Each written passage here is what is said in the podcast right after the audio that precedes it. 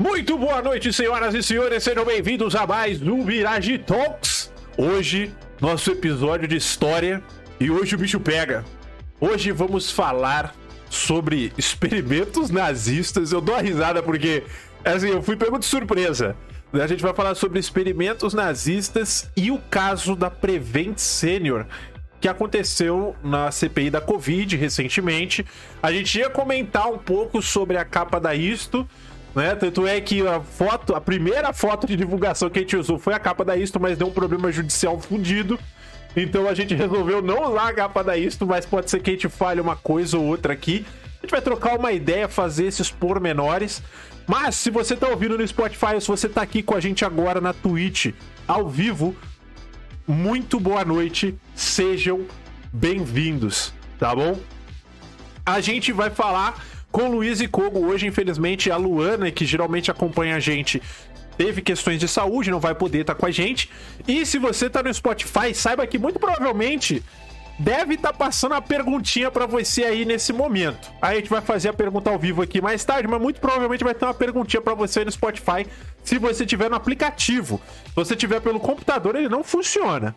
Então, pra galera aí que achou que ficou uma questão faltando outra, uma pergunta que ficou aqui faltando no, na, na Twitch, ou até mesmo no Spotify, depois manda pra gente que no próximo episódio a gente faz uma leitura aí de perguntas e respostas que ficaram lá para conversar com vocês um pouquinho mais e ter essa interação, beleza?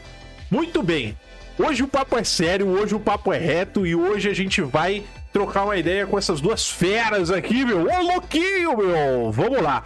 Vou chamar os convidados e vamos ver o que, que acontece hoje, fechou?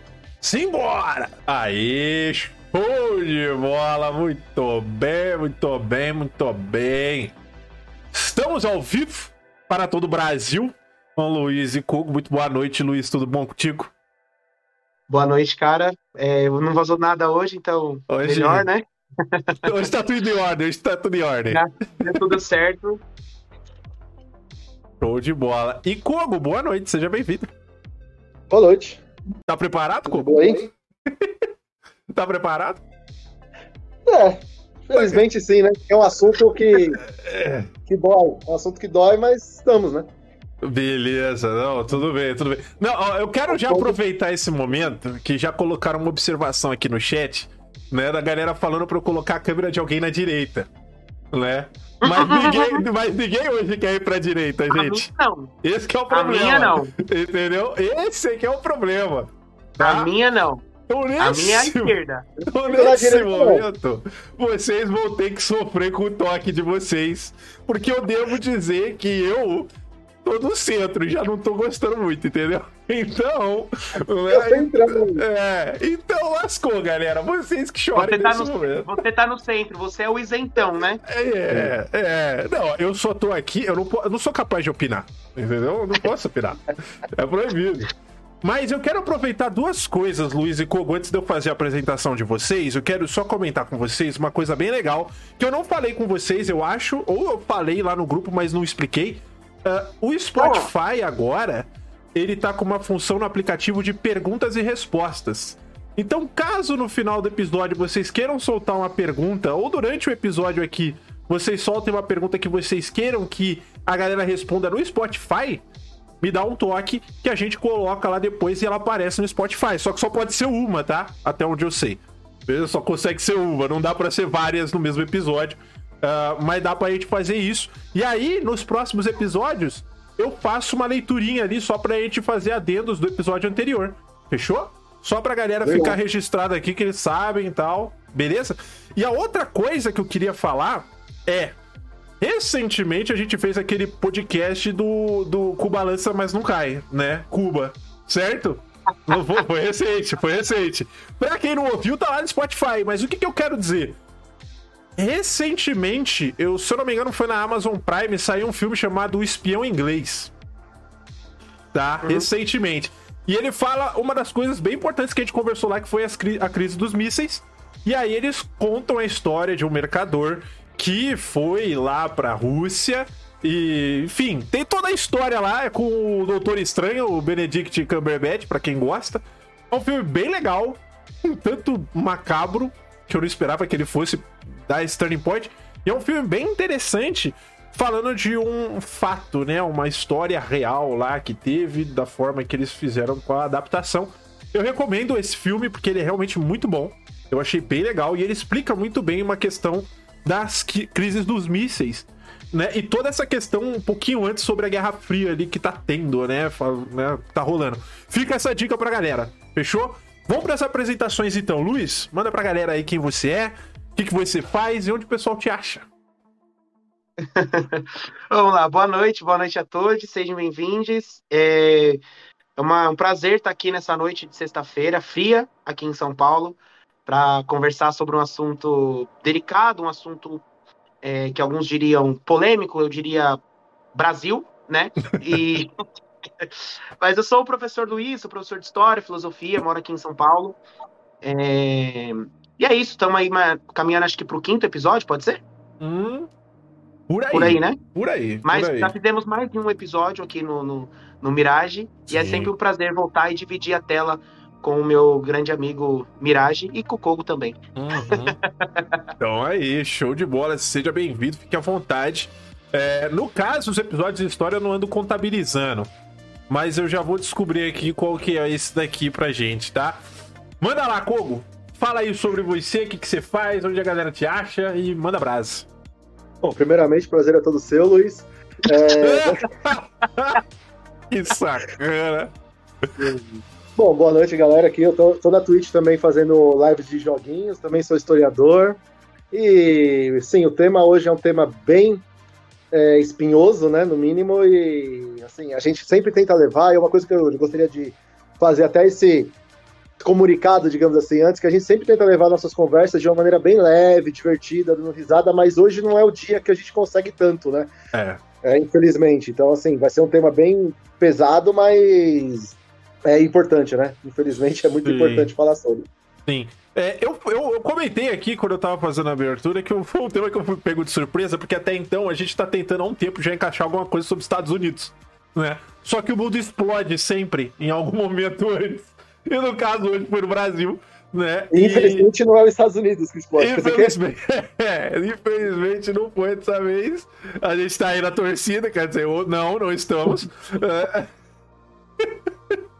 Mas... Falou em mais alto? É, eu desculpa, pensei alto, galera, desculpa, mas olha, é, brincadeiras à parte, é claro, a gente tá dando risada aqui, uh, mas é o que eles falaram, é um tema bem pesado, porque a gente vai falar é, um paralelo muito sério, inclusive, que vai ser dito aqui. Eu, de fato, fui pego de surpresa porque eu tava acompanhando uma parte da CPI, não tava acompanhando toda, quando eles falaram da Prevent Server, inclusive. É, eu, eu tinha e por algum motivo eu tinha guardado no meu subconsciente e eu tinha esquecido o que, que era. Quando eu fui pesquisar, eu lembrei. Veio, veio como um filme, assim, sabe? Eu lembrei o filme inteiro. E aí eu falei, caraca, é verdade, é um assunto bem importante pra gente estar tá falando agora, porque a CPI tá pegando fogo já tem um tempo. É, e, e é importante a gente falar de uma coisa tão atual e a gente entender certa, certos padrões. Né? Vocês acham que tudo isso provavelmente está acontecendo pela primeira vez na vida? É porque, na verdade, vocês não estudaram o suficiente história, por isso que eles estão aqui para né, preencher esse buraco, creio eu, né, e, e, poder ajudar aí ao entendimento. Perfeito? Uh, beleza, então vamos lá. Luiz, conta para mim. Da onde, antes da gente fazer a, a abertura em si, conta para mim é, o que, que chegou eu acho importante falar isso. Que, por que, que vocês resolveram trazer esse assunto antes de mais nada, né? O que, que chamou a atenção para falar disso? Não, não, perfeito. É, é como a gente sempre comenta, né, pro pessoal aí que tá assistindo, quando a gente termina um episódio, a gente faz uma reunião meio que de pauta ali pra gente definir os temas e fazer alguns encaminhamentos. E dessa última vez a gente deixou uma coisa mais ou menos engatilhada, falou, vamos fazer, não vamos fazer, vamos fazer, não vamos fazer. Mas toda vez que a gente estava próximo de gravar um, um, episódio aqui no Mirage, no Mirage, a gente é surpreendido com alguma coisa. E a justificativa desse, desse, desse episódio, né, dessa, dessa temática, ela pode ser pouco óbvia, mas para nós que, que temos isso claro na nossa mente, ela é muito, ela é muito evidente, né? Então a ideia nossa de falar sobre o que está acontecendo na CPI é justamente para que a gente consiga pôr em prática aquilo que a gente discutia na faculdade, né, Kogo? Que é fazer o uso da história. né? É. A gente costuma a gente costuma estudar a história e achar que a gente estuda essas paradas para conhecimento, para curiosidade ou algo que já ficou lá atrás. Quando na verdade a ideia principal de, de estarmos estudando essas coisas é para fazer uso no presente. Tá? É para que a gente de alguma forma consiga moldar o nosso olhar, consiga interpretar o presente. Então, quando a gente fala de história, a história fala muito mais do presente do que do passado. Esse é o primeiro ponto da gente citar. E quando a gente é, e, e, vivendo o contexto que a gente está, passando de 600 mil mortes, e, e, cada semana a gente tem aí é, um descaso absurdo com a saúde da, da, com a saúde pública, com a saúde das pessoas, né? A gente vê as pessoas fazendo chacota e, e ministro da, da economia lucrando horrores, donos de seguradoras lucrando horrores, né? E mercados, enfim, caros, é, pessoas passando fome, pessoas indo atrás de lixo, indo atrás de, de osso para poder se alimentar.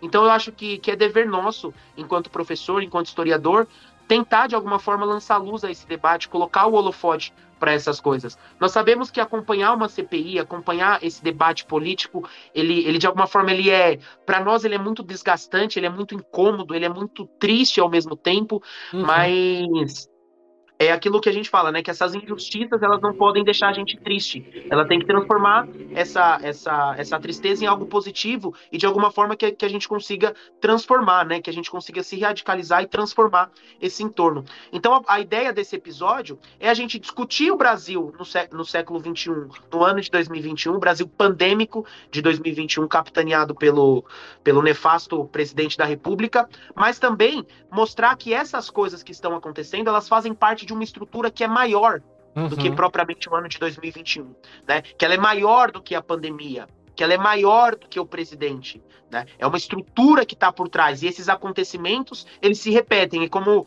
diz o Marx, a história se repete, às vezes como farsa, às vezes como tragédia, né? Então é, é sobre isso e não está nada bem. É uhum. isso que a gente vai tentar discutir. Então a ideia é a gente tratar esse para, traçar esse paralelo da CPI da Covid, especificamente do caso Prevent Senior, mas ampliando o debate e tentar traçar essas semelhanças e comparações com os experimentos nazistas, né? Que é um tema que o nazismo ele é um tema que engaja, ele é um tema que, que ele suscita muitas paixões aí, muitos muitas coisinhas assim. Muita gente acha que estudar história é estudar nazismo, Segunda Guerra Mundial. Então a gente vai tentar, de alguma forma, organizar essas ideias. Lembrando que, a, que o objetivo não é falar de tudo sobre o nazismo, a gente vai fazer um recorte muito específico, uma ideia muito específica. Não vamos falar sobre Segunda Guerra Mundial, vamos falar de uma coisa específica da Segunda Guerra Mundial, tá? Mas não vamos falar de toda a CPI, vamos falar de uma coisa específica da CPI.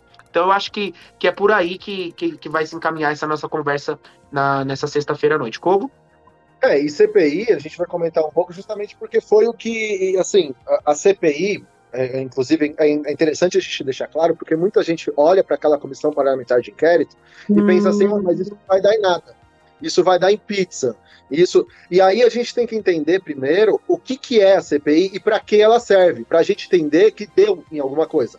Uhum. Então, por exemplo, a a, a CPI, ela é uma, uma comissão, né, parlamentar de como diz o nome, que ela está ali para inquirir pessoas, para poder trazer à tona coisas que estão escondidas ali. Só que uma coisa que muitas pessoas não entendem é que ela não tem a pretensão de prender ninguém. Então, às vezes a gente assiste uma CPI e pensa: ah, mas quem que vai ser preso aí? Mas não é um julgamento? Não, a CPI não é um julgamento, apesar de muitas vezes parecer, porque as pessoas estão inquirindo, ela faz parte de um processo de julgamento.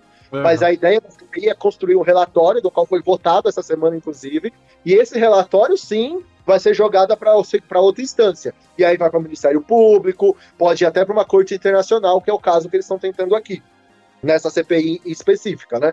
Mas ela tá ali apenas para trazer coisas à tona. E se não fosse pela CPI, nós não teríamos é, vários detalhes dessa, dessa má gestão que tivemos na, transparentes, né? Porque até então não sabíamos que a Pfizer tinha mandado mais de 100 e-mails e o governo tinha ignorado.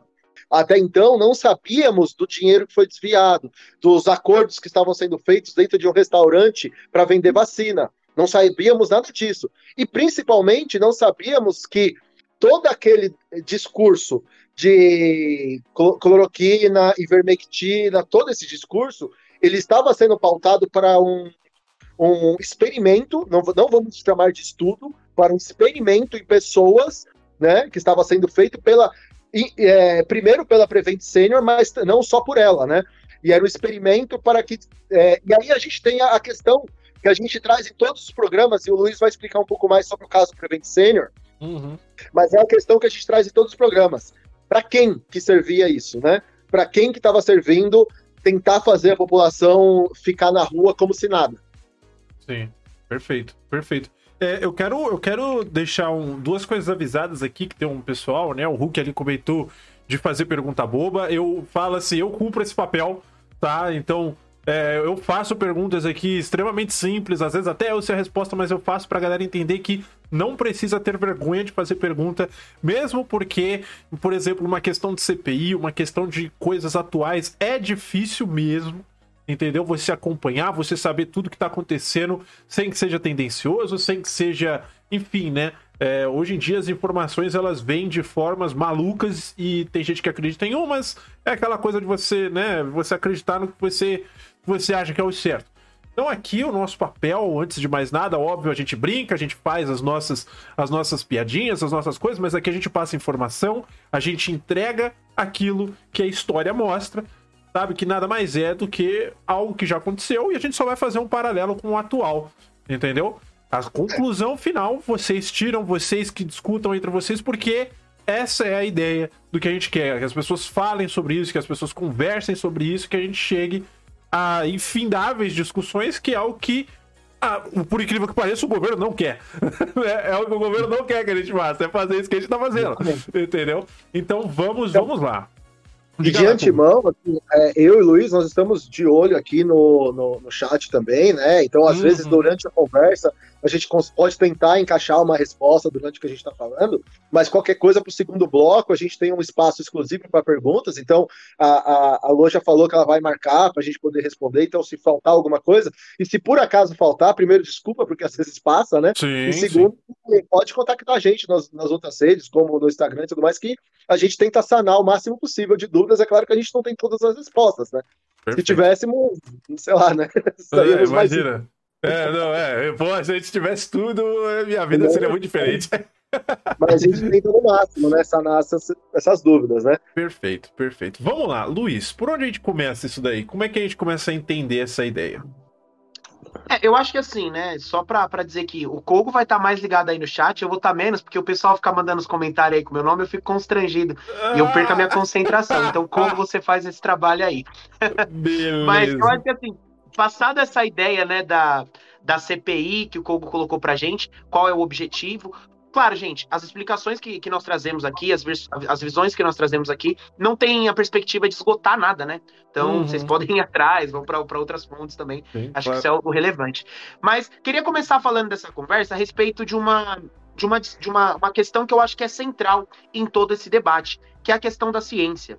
Tá? Claro. Porque o argumento utilizado, um dos argumentos utilizados para as coisas que aconteceram agora e para as coisas que aconteceram no nazismo, era de que era em favor da ciência, era de que a ciência estava trabalhando para ajudar o povo, era de que a ciência é isso, de que a ciência é aquilo. Então a primeira pergunta que eu queria lançar para vocês é essa: será que a ciência, ela está de fato a favor da sociedade, a serviço da sociedade, ou será que a ciência, ela está a favor de quem tem dinheiro, a favor do capital, a favor do, do, do dos dos dos proprietários aí claro, do nosso sim. Brasil. Então, será que, a, será que a ciência, dentro do sistema capitalista, ela está em favor da sociedade, ela tem o objetivo de promover o bem social, o bem-estar da sociedade, ou será que ela está servindo ao capital? Então, eu acho que essa é a primeira pergunta que eu gostaria de lançar aqui, até para quem está nos ouvindo, já ir, já ir matutando. Como o Kogo falou, todos os episódios a gente faz aquela pergunta que já virou até um mantra nosso, né? O nosso bingo. Quem ganha com isso? Uhum. Peraí que tá passando. O, o Lewis Hamilton tá passando aqui na rua de casa. o pior é que não dá pra ouvir, não, tá só cegado. Não, não, que bom, que bom. Então, então nesse, nesse sentido, será que a ciência. Será que, primeiro, isso é ciência? Né? Será que a ciência está sendo aplicada para isso? Será que a ciência está a favor da, da população ou será que a ciência está a favor do capitalismo? Será que os casos da Prevent Senior, da seguradora, né? Será que ele tá que, que o objetivo ali era cuidar das pessoas o objetivo ali era promover o bem-estar, é, era curar as pessoas que estavam internadas? Ou será que o objetivo era lucrar? Então a gente vai tentar, de alguma forma, é, elucidar essa questão. Uma, co uma coisa que a gente discute muito, né, Kogo? É, é, que a ciência, de fato, ela não é a verdade. tá? A ciência ela não é dogmática, então a ciência, por mais, por mais que existam fórmulas, ela não tem uma única fórmula dogmática. Então, a ciência também ela é um objeto de disputa. Então, claro. você produz ciência tanto para defender uma coisa quanto para contrapor essa outra coisa, né? A ciência não que, não que a ciência seja apenas interpretação, não é isso que nós estamos falando. Mas a ciência ela tenta se aproximar da verdade. A ciência é a busca pela verdade. Vai, Coco. É, então, exatamente o que eu estava comentando, que a ciência ela não tenta sanar também, assim como nós estamos aqui falando que nós não vamos sanar todos os pontos, a ciência também ela não, ela não tem a pretensão de ter uma verdade absoluta. Ela tem a pretensão de continuar buscando, né? É, isso é uma coisa que muitas vezes acaba passando, porque nós vivemos numa sociedade que ela, até por questão de ser religiosa em geral, nós temos uma visão muito fechada do que é a verdade, de uma coisa do tipo, nós, a, a verdade é essa, é incontestável e ponto final. E a ciência não está ali para desprovar nada, ela está ali exclusivamente para poder mostrar o, o mais próximo possível o, da realidade que a gente conhece hoje ela também tem um marco temporal. A ciência ela também diz o que nós conhecemos hoje. Amanhã, essa ciência pode ser quebrada com outra ciência claro. melhor, bem, né? Com outra ciência melhor. Então, uma coisa que às vezes é. E é uma coisa que é engraçado, porque muitas pessoas que acabam, não, digamos assim, entre aspas, acreditando na ciência, algumas pessoas elas vão levar coisas do tipo assim: ah, mas o cientista falou que ontem podia comer ovo, hoje não pode comer ovo, amanhã pode comer ovo. A gente escuta isso, pelo menos eu, que sou um pouquinho mais velho, desde os anos 90 que a gente tem essas coisas, ah, mas pode comer ovo ou não pode comer ovo? Na verdade, a ciência não está ali para falar que pode comer ovo, nem para falar que não pode. Ela está ali para apresentar os melhores resultados possíveis sobre a questão de se pode ou se, não, se, se é melhor ou não para aquela é, questão específica, né? Então, nada é sanado. Então, voltando para nossa é, é, para o nosso fato atual, é, falando de, por exemplo, do, da, daquele remédio que, ele, que o, e o, o presidente mostrou até para a EMA, é, a cloroquina em si, ela já tinha sido testada. Mas é verdade, gente. Não, sim, não é, eu, eu, ri, eu, eu, ri de reflexo nessa hora, mas pode. É. Mas a, a, a, cloroquina em si, ela já tinha sido testada sim. outras vezes para outros coronavírus, como o SARS-CoV-1, que teve lá na, na MERS, né? E, e, também não tinha funcionado. E dessa vez testaram de novo. E ela funciona num. E ela funciona, tá, gente? É uma coisa que é, de, é de, importante deixar. Ela funciona num, num num local específico, que é dentro do laboratório, dentro de um vidrinho com água. E uma coisa que é interessante deixar claro é que se você colocar mais água, água ali também, também mata o coronavírus. Sim. Então, é, a ciência feita em laboratório é uma coisa, e quando vai transpor para a vida real, que a gente vai ver em, é, em outros momentos como que vai funcionando, e aí ver se funciona ou não funciona. E que ela não funciona para esse determinado fato.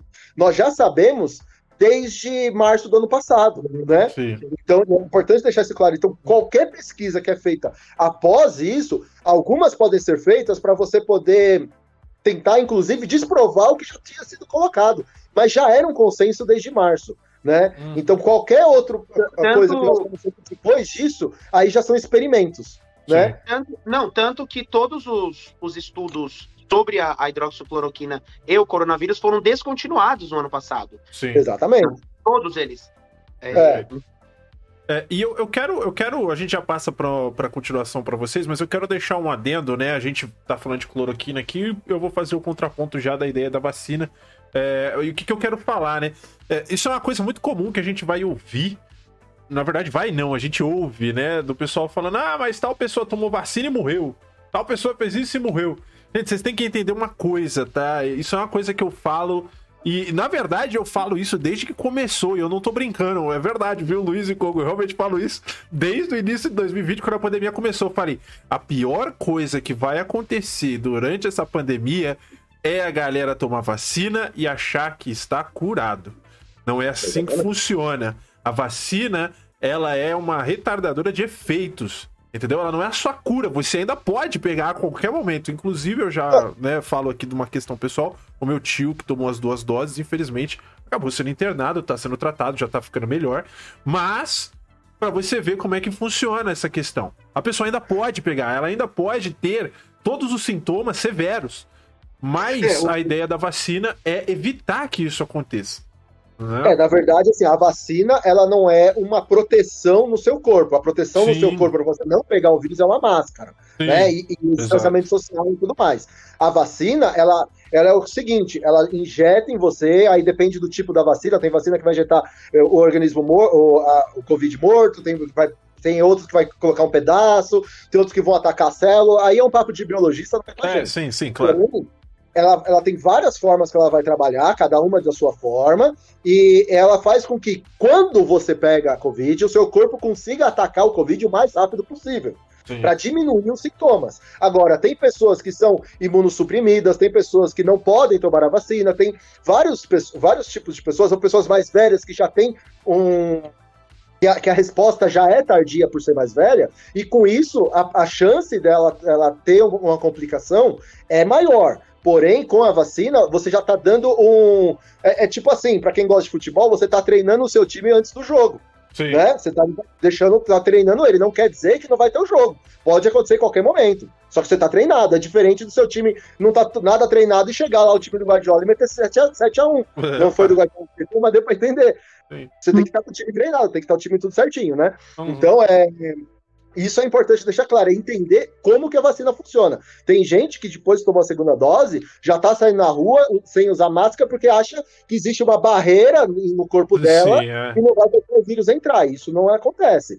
E com relação ao que você comentou sobre todo mundo, as pessoas que tomam vacina podem vir a falecer, é, tem um dado que é importante também deixar claro para todo mundo, claro. que 100% das pessoas que morreram já beberam água na vida. Então, hum. não é por isso que a gente vai água. Você tem um belíssimo ponto nesse momento, mas isso aí, exatamente. Mas vamos lá, deixando isso claro, para onde é que a gente parte a partir de agora, né? É, vocês tinham comentado de. Que assim, a gente tá falando agora sobre a ideia da CPI. Eu sei que a gente vai chegar nessa questão do nazismo ainda, mas é. Pra galera, eu acho que tirar a dúvida, né? Explicar exatamente qual foi a proposta dessa CPI, né? Para onde que. para onde que ela veio e pra onde que ela vai, né? Vocês comentaram por cima ali, mas por que que ela surgiu exatamente?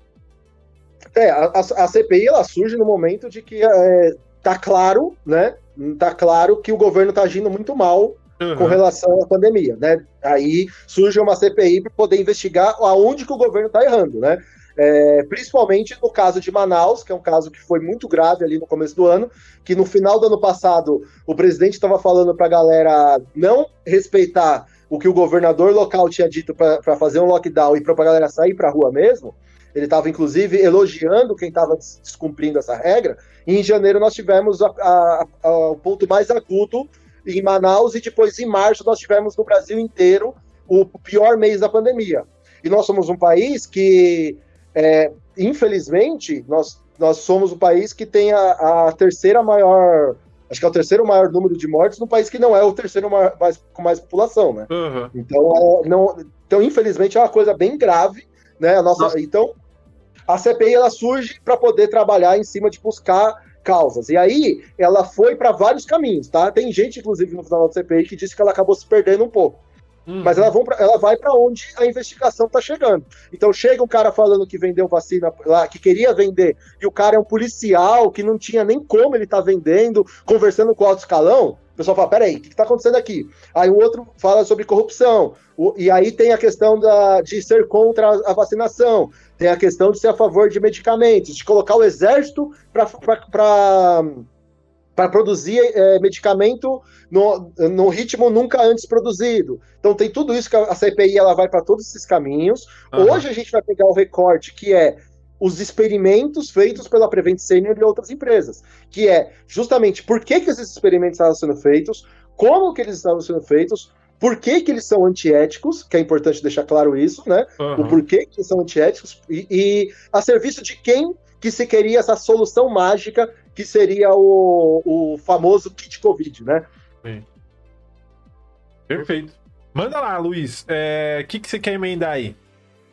Não, eu acho que, que essa, essa colocação que o, que o Anderson põe aí no, a respeito da, dos caminhos da CPI retorna para a primeira coisa que ele falou, que a CPI é também política, tá? Sim. A CPI também é política e a CPI também é um objeto de disputa. A CPI também, a, aquele, aquela, aqueles, aqueles depoimentos, aquela encenação toda que acontece todos os dias, que você, liga a TV tá lá aquela encenação, aquilo também é político tá? O Kogo falou aí, nós somos o país que tem 3% da população com 10% do, dos casos e 10%, sabe? Então, pô, como assim, sabe?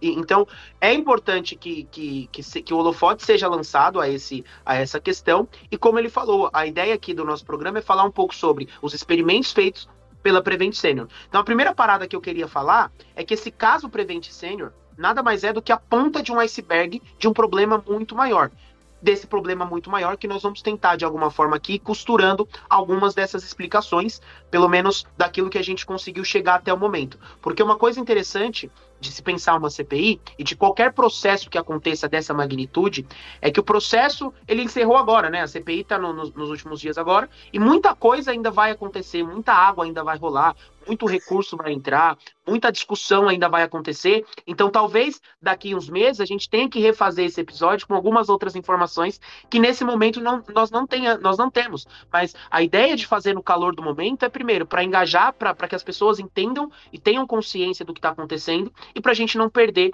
esse, esse objetivo. Você queria falar alguma coisa, Kogo?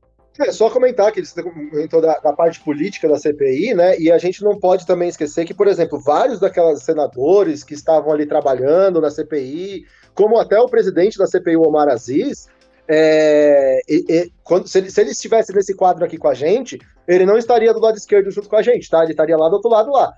Entendeu? No final das contas, eles não estão, eles estão ali também aproveitando o momento político, porque deu ruim, né? Então o pessoal começa a sair do barco e começa a eh, aproveitar esse momento político para atacar quem tem que ser atacado, mas também com algumas ressalvas. Por isso que, por exemplo, eles vão atacar o exército tanto quando deveria ser atacado. Porque ele já tem o medo do exército, porque sabe que se brigar com o exército vai brigar com coisa mais grave. Sim. Então todo mundo tem umas ressalvas aqui dentro, né? É... Não, vamos atacar, não vamos atacar os grandes capitais também, né? Você tem toda uma. Uhum. É, na, na, hora, na hora de falar sobre, sobre quem estava promovendo a, a, a, promovendo, por exemplo, esse, esse tratamento precoce, porque eu não sei como consegue falar disso, é, na hora que vai falar, por exemplo, sobre a Jovem Pan, eles dão um passo atrás. Por quê? Porque já é um cara grande, já é. Então Sim. não vamos falar sobre mídia. E aí já começa uma discussão sobre, ah, vocês querem regular a mídia. Não é isso. Só que, eu não, só que a gente não pode deixar uma pessoa num canal falando para milhões de pessoas todo dia tomar cloroquina como se isso fosse normal. A gente não pode deixar isso passar. Só que aí vai deixar passar dentro da CPI. Porque a CPI não é a Polícia Federal. Apesar de que a Polícia Federal também está aparelhada, ela não é a polícia. Ela é, uma, ela é um ato político. Né? Uhum. É importante, é claro. A CPI é um ato político. Que os desdobramentos dela, o que aparece para ela aqui para gente, é o que a gente pode falar que ela já deu em alguma coisa. Né? Então, quando a gente fala que vai dar em pizza, não, ela já deu em alguma coisa. Porque a gente só sabe da Prevent Senior por causa dela. Mas ela não vai prender ninguém, ela não tá ali para prender ninguém, a, a, a, apesar de que ela tem a prerrogativa para prender em flagrante, só nesse caso, e uhum. mesmo assim, como é solto no outro dia, porque não, não, não é uma acusação que que a não ser que alguém atire alguém ali dentro e olhe lá, né? No Senado Ué. brasileiro já tivemos um Tem caso precedente, que... né? É. Tem precedente. no Senado brasileiro já, já, tivemos um caso de um cara que matou o outro no Senado e não tem nada. Ué. Então, assim, querendo ou não, é... ela, ela é um ato político, é importante deixar isso claro, né?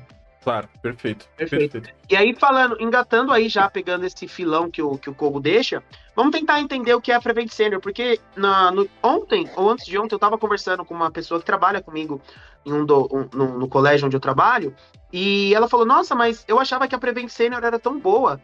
Eu achava que a Prevent Senior era tão legal e, e, os preços ótimos, ajudando as pessoas.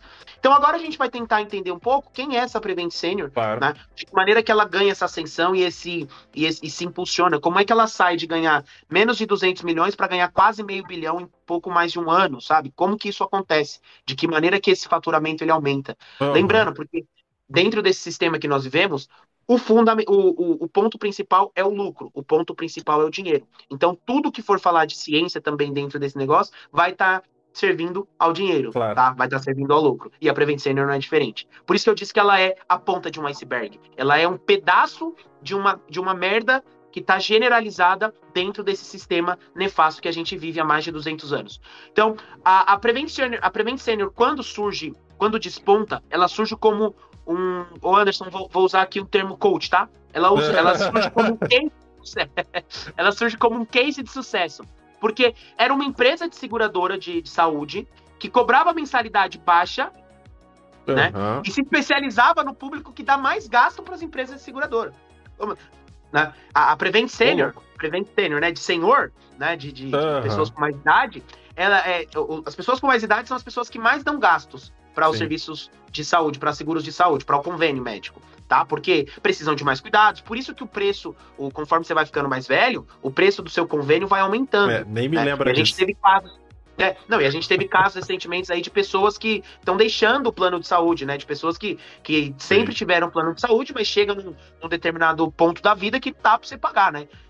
É, porque claro. o plano de saúde é o seguinte: você dá dinheiro para eles quando você não precisa usar. Quando você precisa usar, eles já não querem mais seu dinheiro. Porque, Exatamente. Porque aí você começa a dar gasto, né? Ah, e aí eles só querem o lucro. E a Prevent Senior, e a Prevent Senior, ela entra nesse contexto atuando justamente nessas pessoas que mais dão gastos e mesmo assim cobrando mensalidades baratas. Então, como é que isso acontece? Tem, alguma, tem algumas explicações. Alguns falam que é um milagre, pode ser um milagre, para aqueles que acreditam. Eu sou um pouco mais pé atrás com isso aí, com essa questão de milagres. Algumas pessoas vão falar que é questão dos astros, né? Uhum. O retrógrado pode ser, não sabemos o que, o que... A gente tem aqui uma outra explicação e vamos tentar desenrolar a partir dela. E, e, é importante falar uma coisa que a gente vai retomar no final, então já para deixar a pulguinha na orelha de vocês, que a Prevent Senior, ela ganha protagonismo justamente num vácuo que foi deixado no sistema público por, uma, por conta desses conglomerados de mídia que fizeram muitas críticas ao SUS. Sabe o SUS que sim, salva a vida? Sim. Sabe o SUS que vacina as pessoas? Aquele que muita pouca gente valoriza, inclusive. Sabe o SUS? É. Manjam o SUS, gente? Do postinho, sabe SUS? Uhum. Então, assim, é, o, o, a gente cresce, é, foi crescente nesses últimos anos uma, uma série de críticas, sobretudo propagadas pela mídia mesmo, sobre o SUS, o caos do SUS, o SUS é isso, o sistema público é isso, tudo que é público não presta, tem que privatizar. Esse momento culminou com a ascensão do governo neoliberal na sua face mais escura, na figura do Paulo Guedes, que é o privatiza tudo, tá? Uhum. Que é o privatiza tudo. Então as pessoas começaram a entender que de fato começaram, começaram a achar, perdão, começaram a achar que de fato o público é ruim e o privatizado é a solução.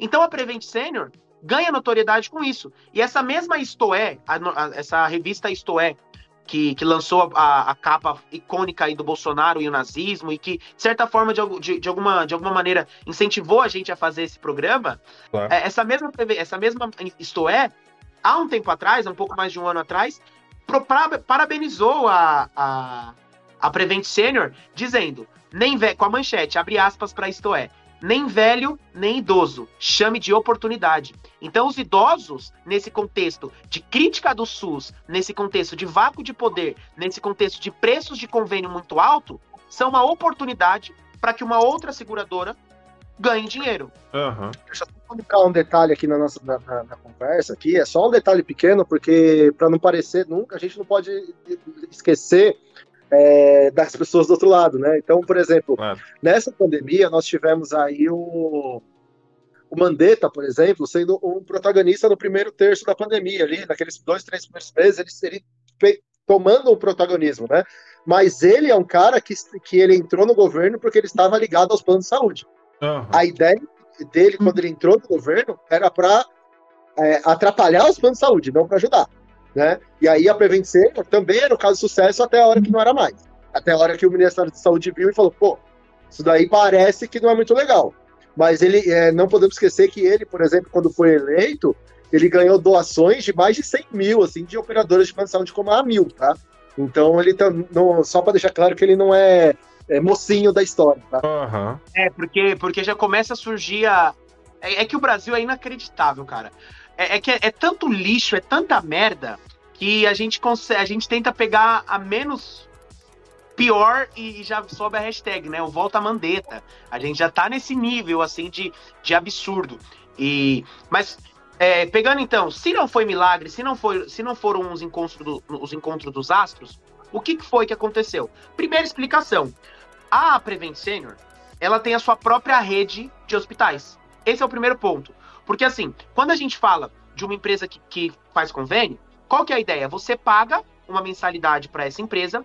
Uhum. Quando você é internado num hospital privado, O hospital cuida de você, trata de você, te dá todos os tratamentos, cirurgia, exame, tudo que você precisa ali naquele momento. Tá, isso no campo da teoria, que a gente vai ver claro. que não é bem assim. Uhum. Mas o, o, hospital, ele te dá todo esse, esse suporte e cobra do governo.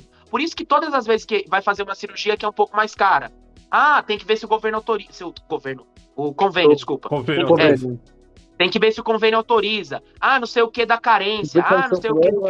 Isso, tem que é. ver se o seu plano atende esses cuidados. Perfeito. Né? Então, o próprio. O, o, o, o, o funcionamento. E, e, assim, e aí você tem o pensamento da, da, empresa nesse caso, que é o seguinte: ela, ela conversa com os hospitais e fala: Ó, oh, eu te pago mais barato em alguns serviços e tudo mais, mas eu te gero demanda. E aí eles, eles criam esse combinado entre eles.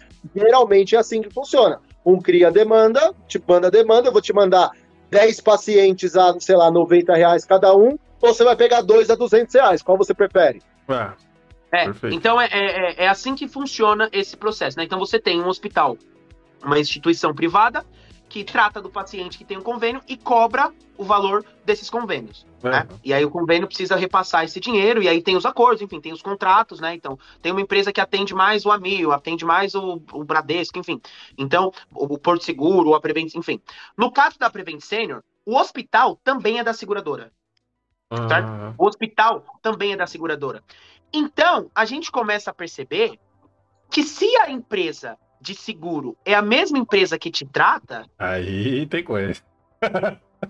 não, não só tem coisa, mas assim, qual que é o objetivo de uma empresa? Gerar lucro. Então, Sim. a empresa de convênio, ela vai ter o paciente internado, o objetivo dela é, é evitar que esse paciente dê gasto. Sim. E cuidar de gente idosa, que, de gente idosa que tem uma saúde debilitada, dá gasto. Então, o papel desse hospital começa a entrar em conflito. Porque ele fala, eu preciso cuidar do paciente ao mesmo tempo que eu preciso gerar dinheiro para minha dona, que é a seguradora. E Sim. aí? Aí sai uma outra manchete da revista Exame. O que, que a revista Exame diz? A, a Prevent Senior ganha dinheiro porque ela evita procedimentos desnecessários.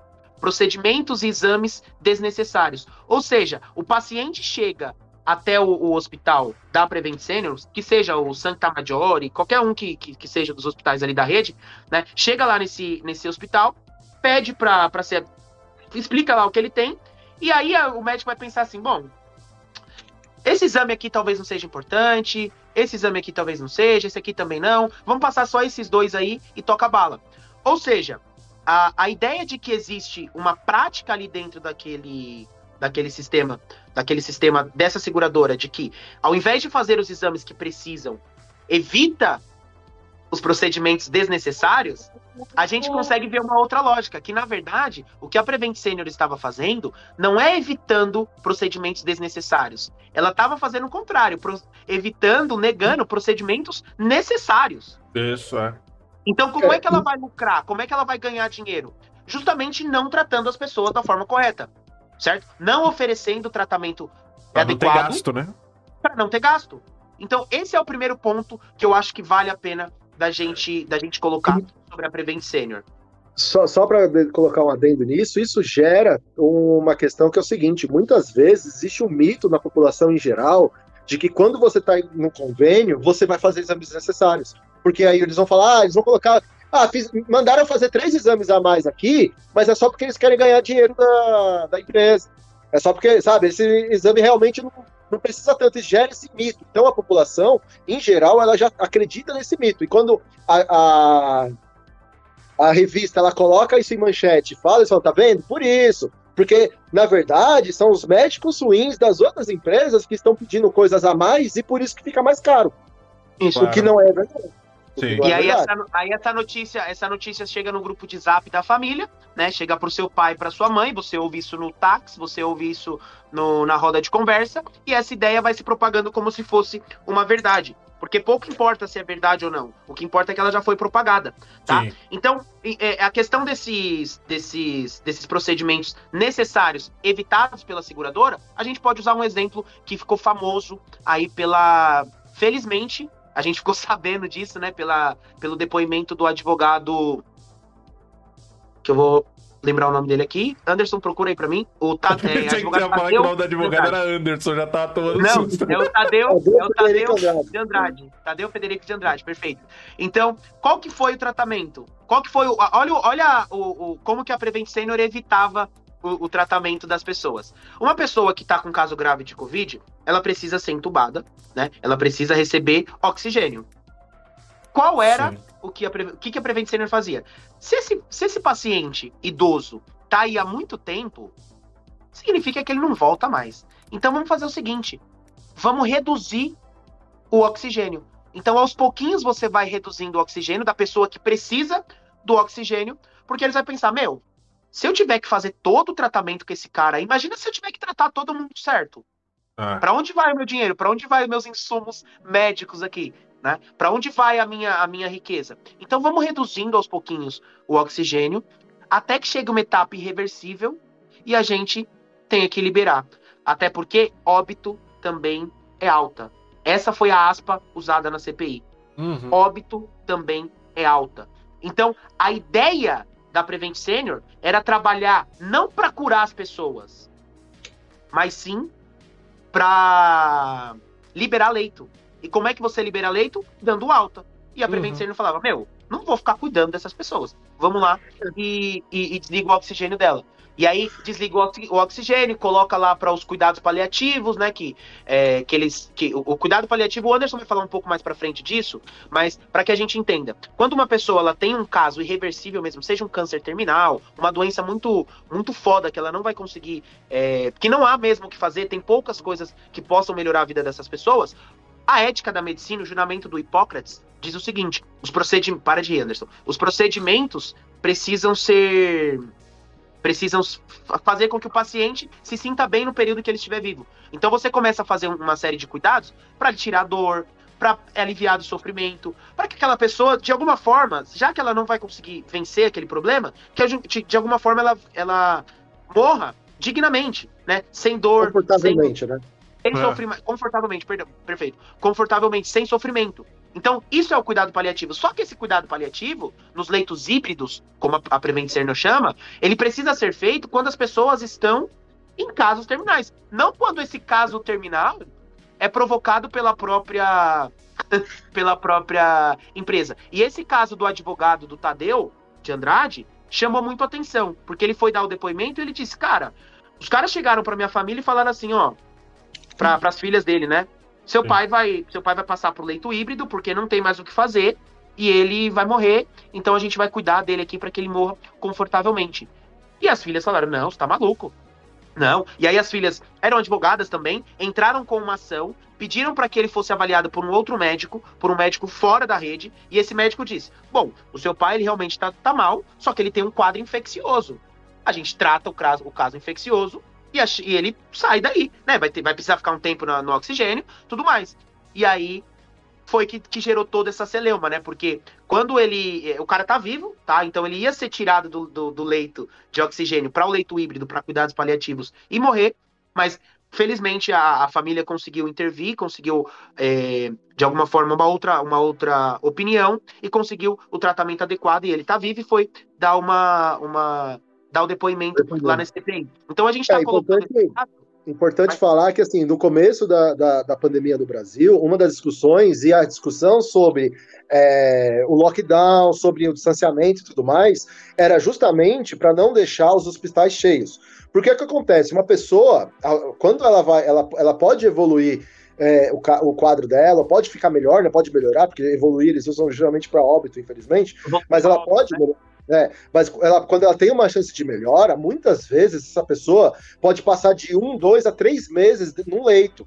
É, com todo esse cuidado em cima dele. Então, como isso demora muito, se tem muita gente passando mal ao mesmo tempo, não tem leito para todo mundo. E aí a gente começa a ver os casos do médico sendo obrigado a escolher quem vai para o leito, quem tem que sair. E isso, infelizmente, quando acontece, eles vão escolher pelos mais novos, né? Isso já é também do juramento deles. Então, se tem duas pessoas que precisam de um leito, eles vão pegar o mais novo, que tem mais chance de sobrevivência, e o outro, infelizmente, vai falecer. Isso aconteceu na Itália e muita gente morreu em casa por causa disso, né? Então, o primeiro uhum. momento era o seguinte: não vamos deixar o, o, os leitos lotados. A Prevent Senior falou: em um mês, não tem mais ninguém no leito. Então eu fico com a pessoa um mês. Deu um mês, a gente precisa tirar essa pessoa do leito porque tem outro ali. É. E aí o que vai fazer? Tira, tira como do leito, mas ele não tá melhor. Não, então, infelizmente. Infelizmente, né? É, se ele não tá melhor é porque não vai melhorar mais. E aí, acho que o Luiz vai entrar agora, né? Porque a gente vai entrar na questão do, do dos medicamentos, economia médica e tudo mais. Aí você começa a criar outros argumentos, falando, não, mas a gente está dando tal medicamento e com esse medicamento a pessoa vai melhorar. Agora eu, tô, eu vou juntar esse medicamento com outro e daqui pouco tempo ela já vai melhorar. E aí você começa a criar também essa, esse, esse milagre que são esses medicamentos malucos aí. Perfeito. Perfeito. Né? E em cima disso, em cima dessa questão sobre os medicamentos, a gente vem pro, pro como ficou conhecido, famigerado kit Covid, tá? O kit Covid. Não sei se vocês vão se lembrar, e eu lembro, eu lembro disso muito bem, porque eu estava. Eu não sei se eu estava com o Kogo ou se a gente estava conversando na hora, não vou me lembrar, mas quando o, o, presidente tinha dito que havia contraído o, o, vírus, eu falei, meu, isso aí, ele vai, daqui 40 minutos, ele vai estar tá falando que tomou Batata, a, a cloroquina é. e vai estar tá Batata. Eu falei, 40 minutos não, minto. Eu falei, no dia seguinte, ele vai dar uma entrevista falando, não deu pro dia seguinte. Duas horas depois, ele fez a, fam a famosa live de quinta dele e falou, bom, ó, tava mal, tomei a cloroquina, como eu tô é, aqui. lógico. Então, a gente entra agora na questão do kit Covid. O que, que é esse kit Covid? Vai, já fala aí. Deixa eu só falar que o próprio Pazuello também, quando pegou, é. É, ele falou que tomei, tô bem. É assim, aquela, aquele papo que teve dele falando aquela famosa frase, o mano outro obedece, que ele tá do lado do presidente falando que tinha tomado cloroquina e tava bem. Se vocês pegarem na linha do tempo, dois dias depois ele tava internado. Ah. Ele ficou uma semana internado, só que eles abafaram. Ele ficou uhum. internado no Hospital do Exército o Pazuello. Então, assim, eu tô bem, eu tô bem, opa, tô no, tô no Hospital do Exército. Então. É, e aí, e essa invenção, o que, que, é, o que, que é esse kit Covid na real? O kit Covid é uma invenção feita pelo gabinete paralelo, que é o pessoal que, que auxilia o, o, o, presidente na tomada de decisão, que tem médicos, sim, tem médicos, tem, tem gente do conselho de medicina, tem, mas tem malucos também, tá? Uhum. Às vezes esses malucos são os próprios médicos, né? Como o caso dos médicos que depuseram, é depuseram ou deporam? Não sei, que deram depoimento, que prestaram depoimentos claro, à CPI é. também, fica mais fácil assim, tá? Então, a, a, grande questão desse kit Covid é o seguinte: o kit Covid ele é, na verdade, uma falsa esperança que você dá para as pessoas, de que se você tomar aquilo, você vai melhorar. É uma, é uma ideia de você.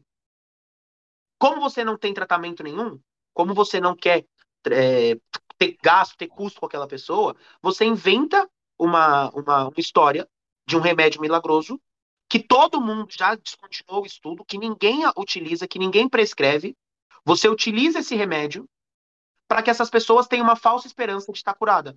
Esse é, isso é o kit Covid. Remédio sem eficácia nenhuma para aquela doença que são utilizados para as pessoas. A gente estava lendo um artigo na hora de preparar a pauta que foi lançado em março desse ano, tá? Em março de 2021.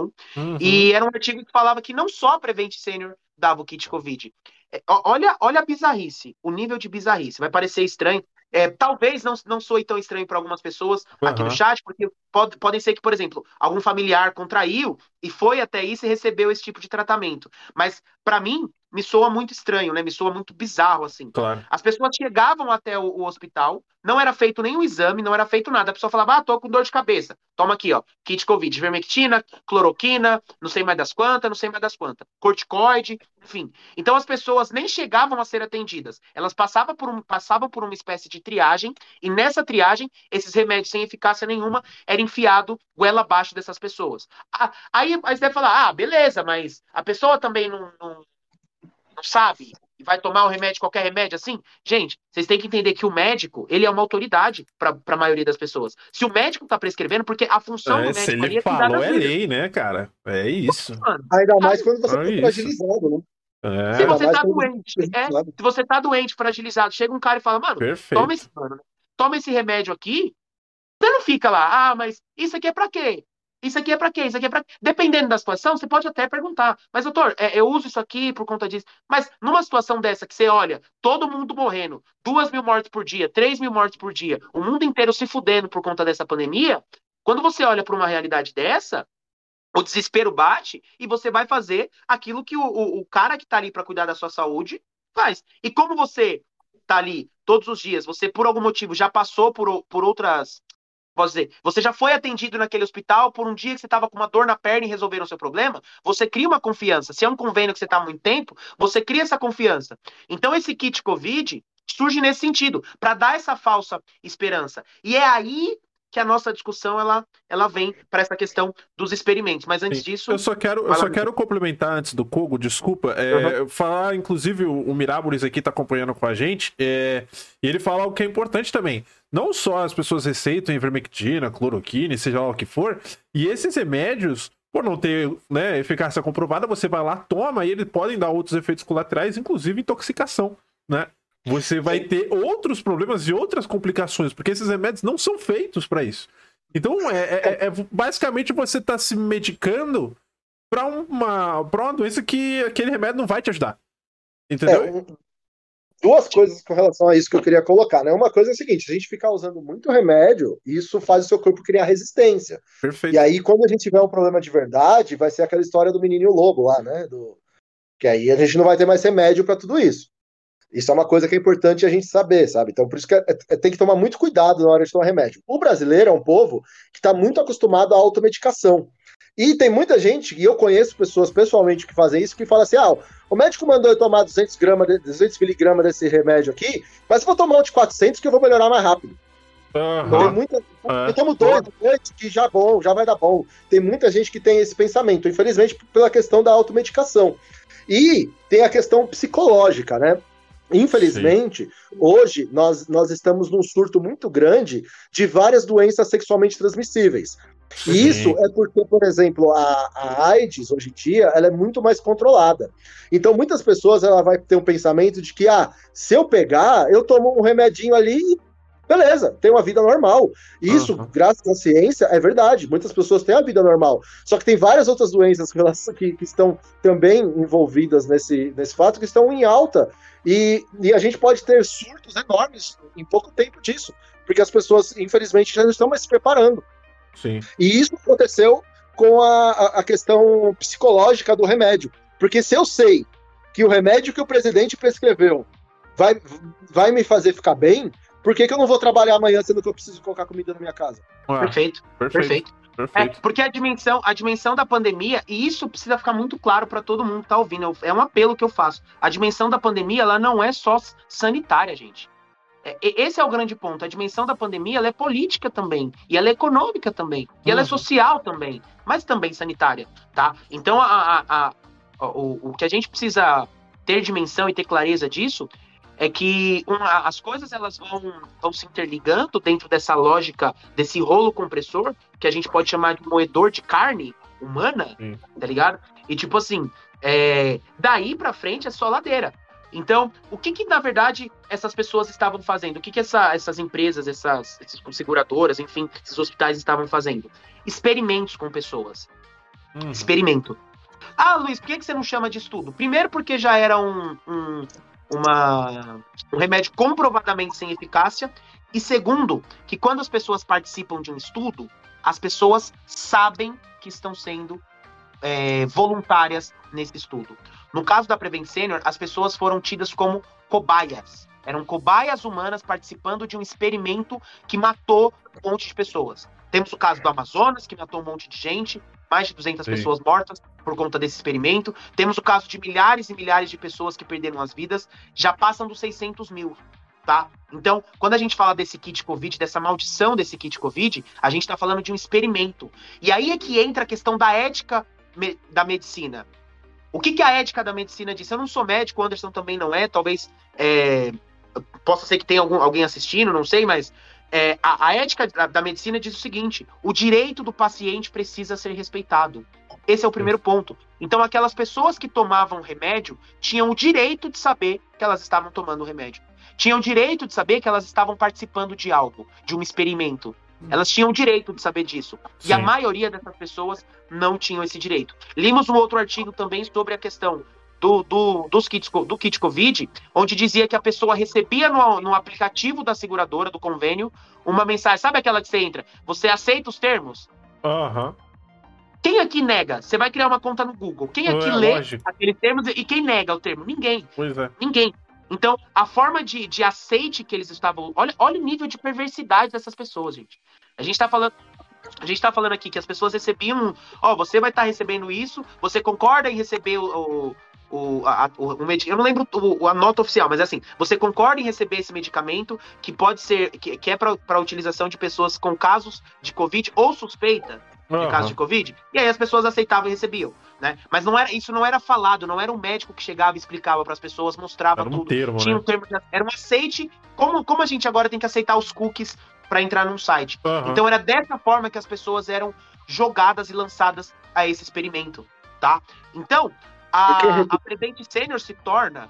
A Prevent Senior se, se, torna, e não só a Prevent Senior, tá, gente? A gente tá falando que é o caso da pandemia, mas outras seguradoras também. Unimed, enfim, várias outras que foram comprovadas também, tá? A Prevent Senior se torna um lugar de experimentos humanos, como os feitos no nazismo, em um lugar de lucro e não lugar de proteção à vida.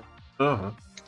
Outra parada que acontecia é que as pessoas que estavam lá internadas não sabiam da gravidade da sua doença, a família não sabia da gravidade da doença e muitas vezes, muitas vezes, iam visitar as pessoas com Covid. Contato visitar tudo, né? que entrar na, entrar na mesma. Então imagina o quanto de pessoas que não foram contagiadas pela infectadas, perdão, pela por, por conta dessa política nefasta, né? Dessa falta de, de, de cuidado com a vida, desse, dessa falta de apreço com a vida, desse crime que foi cometido, tá? Eu... Só que e pós-mortem também não se colocava Covid no, no, no caso, causa de morte, né? Eles, da, da, eles mudavam para síndrome respiratória aguda grave, que, que é um sintoma da Covid, né? Mas não é Sim. Covid. Não teve um, um, um velho famoso aí que, que fez isso com a mãe? Oxi, alguém tá sabendo? Não. Que, que foi vestido não. com a bandeira, né? Tava com a bandeira é, e tudo mais lá no show. É o papagaio. É. Não teve esse, esse, esse idiota? É. é? Então, então é isso. Luthor, exatamente. É. é. e como é que e como é que que, que os, as seguradoras justificam isso? Com o argumento da falácia da autonomia médica. E Sim. aqui a gente entra num debate que eu acho fundamental da gente entrar. Porque tanto o presidente, o, o, o presidente da República, quanto os, os, os presidentes dos convênios das seguradoras utilizavam esse argumento. Autonomia médica. Autonomia médica. Ah. Só que a relação da autonomia médica, de novo, não sou médico, mas a, a, gente foi atrás disso aí. A relação da autonomia médica é uma autonomia dos médicos e também do paciente. E o que acontecia dentro da Prevent Senior era que os médicos eram obrigados a pres prescreverem o kit Covid. Ou seja, não existia autonomia médica porra nenhuma. Os médicos eram obrigados, obrigados a prescreverem isso. Se você fosse um médico e não prescrevesse, você era demitido, você sofria retaliação. Tem áudios gravados das pessoas que foram usadas na CPI, do, do chefe da, da medicina falando, pô, tem que usar, senão você vai. Tem depoimentos de, de funcionários e funcionários que foram coagidos nesse sentido. Então, o que acontecia ali não era autonomia médica. Ué. Né? A gente pode falar, o Anderson gosta, né? Colocou esse termo que era um erro médico, né? Foi um erro uhum. médico. Eu chamo de crime. O que acontecia ali era um crime, tá? Esse erro médico é, na verdade, um crime. Então não existe essa, essa ideia de autonomia médica, nada disso, tá? Não existe esse lance, porque a, a, a, da mesma forma que o médico tem autonomia, o paciente aqui também tem autonomia. Vocês já devem ter assistido Grey's Anatomy. Uhum. Quando o, você vai fazer um, uma, um exame lá nos caras, o, o, paciente tem que autorizar. Se o paciente não autoriza, irmão, você não vai fazer, não pode é. fazer. E, não e, pode fazer. E tem uma outra questão que eu só quero alinhar aqui, né? A gente falou um pouco de ciência lá no começo, eu acho importante a gente retomar nessa parte, porque a gente fala o seguinte, né? Porque a galera muito vai falar, ah, porque a, ciência, porque a ciência, porque a ciência. A galera tem que entender que o objetivo que a gente falou lá no começo da ciência não era mostrar o que era o certo, o que era o errado, né? É um estudo do qual ele tá ali e você se utiliza dele. Então, é, as pessoas têm que entender que se a ciência já mostrou que esses medicamentos tinham ef é, eficácia não comprovada, né? Era ineficaz, né? É, vocês podem discutir, fiquem à vontade, mas é a ciência, entendeu? É, ali ele tá mostrando o, o, que, que os resultados mostram. Não é a escolha do cara que fez a pesquisa, não é, não é o cara, ele colocou no laboratório, deu aqueles resultados, pronto, acabou, entendeu? E, é. e, e dali vai, sabe? A é, ciência, isso é uma coisa que muita gente não entende.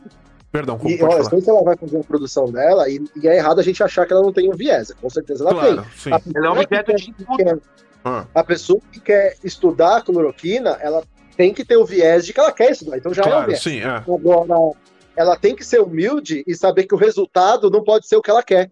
É o resultado Isso, é o resultado. perfeito, exatamente, então, exatamente. E a residência é revisada por pares. Outras pessoas vão revisar esses mesmos resultados e ver se esses, se, se esses resultados estão levando realmente para os mesmos lugares. E Perfeito. vão fazer toda essa pesquisa também. E é importante que sejam pares de outros lugares. E, e outra, a gente está numa questão de que a pandemia ela, ela trouxe um, assim, mundialmente, né? Não foi só no Brasil, né? A pandemia é mundial. É uma pandemia, então todos os países estão estudando as mesmas coisas. E quando todo mundo falou que não, não funciona mais, aí vira dogma. Deixa é. de ser ciência e vira dogma. Né? E, e, e, muitas coisas. Eu, eu queria só entrar agora nesse, nesse caso aqui, antes, antes da gente poder passar um pouco, até para a gente falar um pouco sobre os experimentos nazistas, né? Sim. É, entrar só no detalhe que, por exemplo, da ciência, quando a gente vai falar de ciência, do estudo, é, muitas pessoas, inclusive os negacionistas, vão falar, tá, mas os médicos é, que fizeram um grupo e falaram que está dando certo, você não vai confiar neles? Não. Uhum. Não vou confiar neles, porque eles não são cientistas. Nem todo médico é cientista, nem todo cientista é médico. Perfeito. Cientista, cientista, médico é médico. O médico pode ser cientista e o cientista pode ser médico, mas eles não são a mesma coisa. Então, uhum. um grupo de médicos que estão fazendo experimentos sem a aprovação, a aprovação da CONEP, sem a aprovação de ninguém, e falando que estão dando resultados, eles não estão fazendo duplo cego, eles não estão usando os métodos científicos adequados para falar que aquele resultado é confiável. Quem faz isso é a ciência. O médico ele vai colocar em prática o que a ciência estuda. Mas a ciência que vai determinar se o medicamento vai usar ou não vai usar. O médico ele coloca em prática.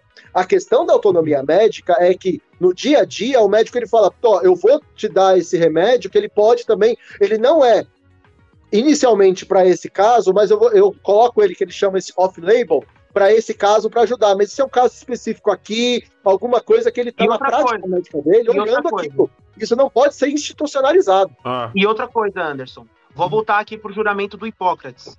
No juramento médico, ele diz que todo e qualquer tratamento tem que ter em vista o bem-estar do paciente. Tá ligado? Perfeito. Todo e qualquer tratamento, toda e qualquer terapêutica precisa ter como, pre, como é, ponto de partida, como pressuposto, o, o bem-estar e o cuidado do paciente. E essa CONEP que o Anderson comenta é o órgão que regula, é, regula os estudos de medicina aqui no. de pesquisa é, envolvendo seres humanos aqui no Brasil tá? E, e, uma parada que eu acho legal de falar isso, porque a ciência é um objeto de disputa. Volto para a pergunta inicial e encerro por aqui para a gente passar para o nazismo. A ciência é um objeto de disputa. Porém, a ciência está a serviço da sociedade ou do capital? Esses é. órgãos controladores, muitos deles, conselhos, estavam a favor do Paulo Guedes. Estavam a favor da política do Paulo Guedes, que era a economia não pode parar. Saia de casa, não faça isolamento a economia não pode parar. É. Esses filhos da puta só esquecem que quem faz a economia girar não é o capital. Quem faz a economia girar são pessoas. E que se essas pessoas saem pra rua, essas pessoas morrem. E a economia vai pro caralho do mesmo jeito. Uhum. Então, é nesse sentido que a gente precisa se apegar. Perfeito. Que é isso. Perfeito. É sobre Perfeito. isso. Pô, vamos lá, pra gente. Não tá nada bem. Pra gente, Bom, é, pra é... gente não se matar, né? Agora vamos, eu, queria entrar agora numa discussão com vocês, porque todo mundo acaba.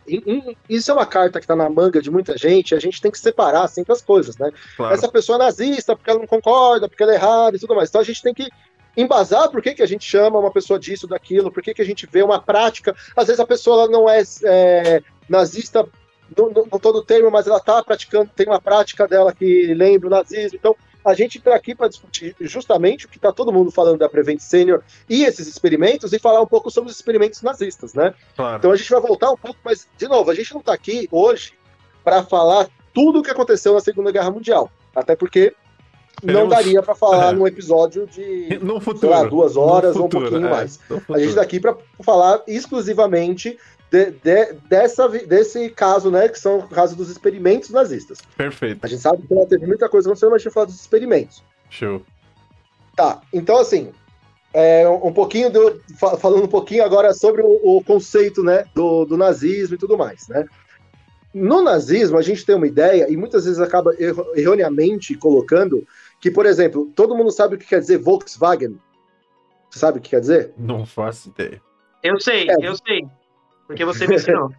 É, Volkswagen, na verdade, é um é, Volkswagen seria a tradução de carro popular, carro do povo, né? Volks é povo, Wagen é carro. Então seria essa tradução, é, seria mais ou menos isso. Mas a ideia de povo germânica daquela situação não é todo mundo que morava dentro do Império Germânico, tá? A ideia é aquele povo iraniano, é, é, é, iraniano o povo ariano. Então você tem a ideia do povo germânico.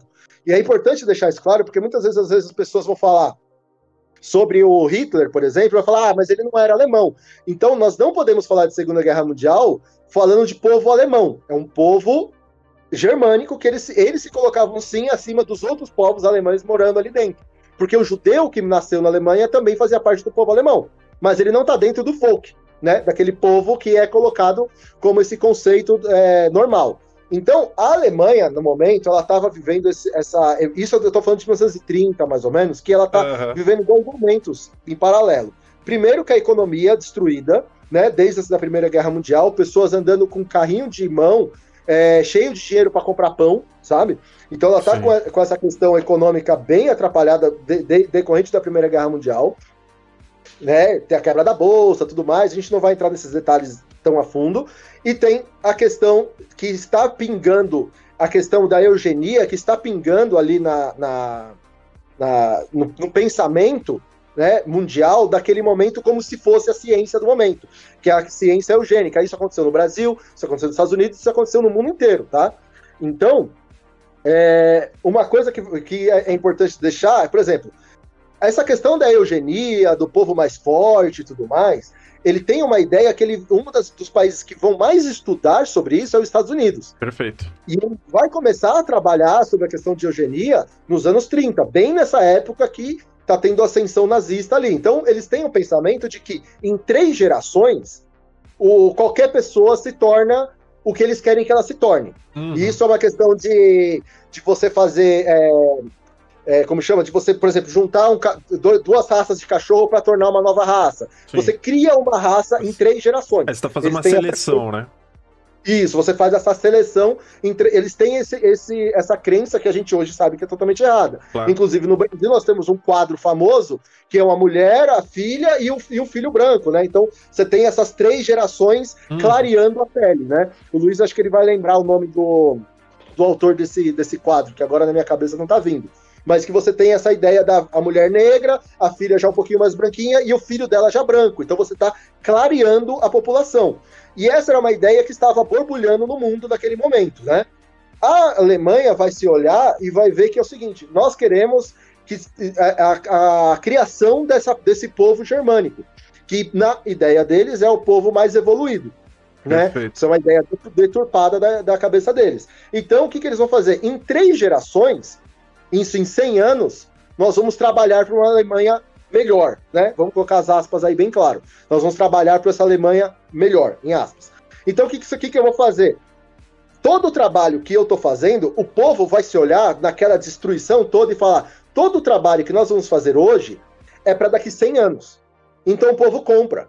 E ele sabe que todo o esforço dele não é para ele, é para o neto dele. Ele uhum. sabe que todo o esforço que ele está tendo, toda aquela ideia de povo, é para que no futuro seja melhor para todo mundo. E eles têm isso muito forte na cabeça deles. E isso vai fazer com que eles consigam, de forma cruel, é, justificar um monte de coisa. Tá? Então, por exemplo, quando eles invadem a França, um exemplo aqui, é, a ideia é o seguinte: nós vamos entrar na França e todo mundo que é um ataque não é ariano na, na França, eu estou ajudando a população francesa a ter um futuro brilhante como o nosso. Tá? Então, tem tudo isso que eles estão colocando de, de uma ideia maluca deles. E, e, aí, como que você faz isso? Você tem que começar a geneticamente é, mudar algumas coisas. Então, eu tenho a ideia da eugenia forte nisso. Uhum. o primeiro o primeiro trabalho que eles começam a realizar, digamos assim, é, é a esterilização de pessoas. Tá? O que, que acontece? Lá nos anos 20, aconteceu um caso nos Estados Unidos de uma esterilização forçada, e isso vai gerar esse, é, esse âmbito também na Alemanha, vai ficar né, mais forte bem na época da ascensão. Eu vou falar desse caso dos Estados Unidos só para mostrar como que essa ideia estava em ebulição no momento, né? Nos Não, Estados Unidos. Porque, até porque quando a gente fala de eugenia, e é só para te, te ajudar aí, quando a gente fala de eugenia, esse conceito de eugenia e essa ciência, a eugenia se, se autodenomina como a ciência da melhoria das especificidades genéticas do ser humano. Então, é uma ciência da melhoria do ser humano. Esse é o uhum. lance, a uhum. melhoria genética do ser humano. É assim que ela se vende. A, a, forma com que ela se aplica, a gente vai ver agora, o Kogo vai começar a falar. Mas ela se vende dessa forma. Só para te falar, Kogo, eu lancei aqui no, no chat o nome da, da tela, acho que alguns dos moderadores colocaram aí, chama A Redenção de Khan, do Modesto Broncos. Tá? Perfeito. É, aquela, aquela tela que você falou. Mas em, em cima disso, uh, esse conceito de eugenia, essa ciência da eugenia, essa ciência da melhoria, ela surge na Inglaterra no final do 19, surge na Inglaterra no final do 19, mas surge como uma ideia apenas, como todas as outras teorias. Mas a aplicação dela acontece a partir dos anos 10 e anos 20 nos Estados Unidos, que é esse caso da, da esterilização forçada que o Kogo vai, vai trazer para nós. Então, só para situar, que esse lance da eugenia é uma discussão que estava na Europa, sobretudo na Inglaterra, mas que de, de alguma forma cai para os Estados Unidos e eles vão fazer a aplicação dessa ciência que se, se, se denomina como a ciência da melhoria, tá? Então é. essa ideia da engenharia é uma ideia pungente, depois a gente vai falar um pouco no Brasil também, mas segue daí. É, nesse caso específico dos Estados Unidos aconteceu o seguinte, né? Uma mulher que ela já vinha de uma família com vários problemas né, internos, ela foi estuprada e ela, e ela estava para ter um filho, certo? Depois de um estupro. E aí, ela já tinha problemas na família com questões de esquizofrenia e outros, né? Questões desse tipo que na época, até hoje a gente não sabe cuidar muito bem, né, tratar as pessoas muito bem, e ela já tinha esse problema.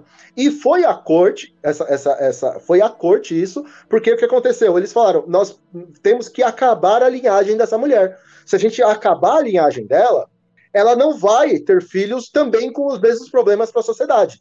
Então, se a gente parar aqui, ela, ela, ela, está, ela e a família dela é um fardo para a sociedade. Porque é, o filho dela vai roubar, o filho dela vai ter problema, vai precisar de médico, vai ter, vai ter custos para a sociedade no geral. Então é um fardo para a sociedade que a gente não pode ficar carregando. Então a gente tem que parar isso aqui. E, e na Alemanha, isso, e, e, isso acontece lá, tem esse caso, o nome dela agora me, me faltou na memória, mas tem pegar. esse caso lá, o Luiz vai pegar aqui pra gente. E, e esse caso é, é muito famoso na Alemanha, na, nos Estados Unidos e a Alemanha vai olhar para isso e falar: nossa, tá vendo? Essa é a ideia. É que a gente tem que parar essas gerações de mal formados, entre aspas, e deixar só os bem formados prevalecerem. Uhum. Então, a primeira coisa que eles vão fazer é a esterilização forçada de pessoas. Tem casos de pessoas que são tiradas da casa dela, vai para o médico, um monte de criança para o médico, e voltam com o, o, o, já todas esterilizadas sem elas saberem. Só vão saber depois de 10, 15, 20 anos. No Perfeito. momento eles não sabem disso. E eles vão fazer isso em vários lugares e um deles é, e um deles é no manicômio. No manicômio uhum. é, um, é um lugar que você fala, pô, aqui só tem louco. Então vamos esterilizar todo mundo certo? Esterilizando todo mundo, não vamos ser mais loucos no futuro. Essa é a ideia maluca principal. Só que a gente não pode esquecer que tipo de pessoas que eram levadas para o manicômio.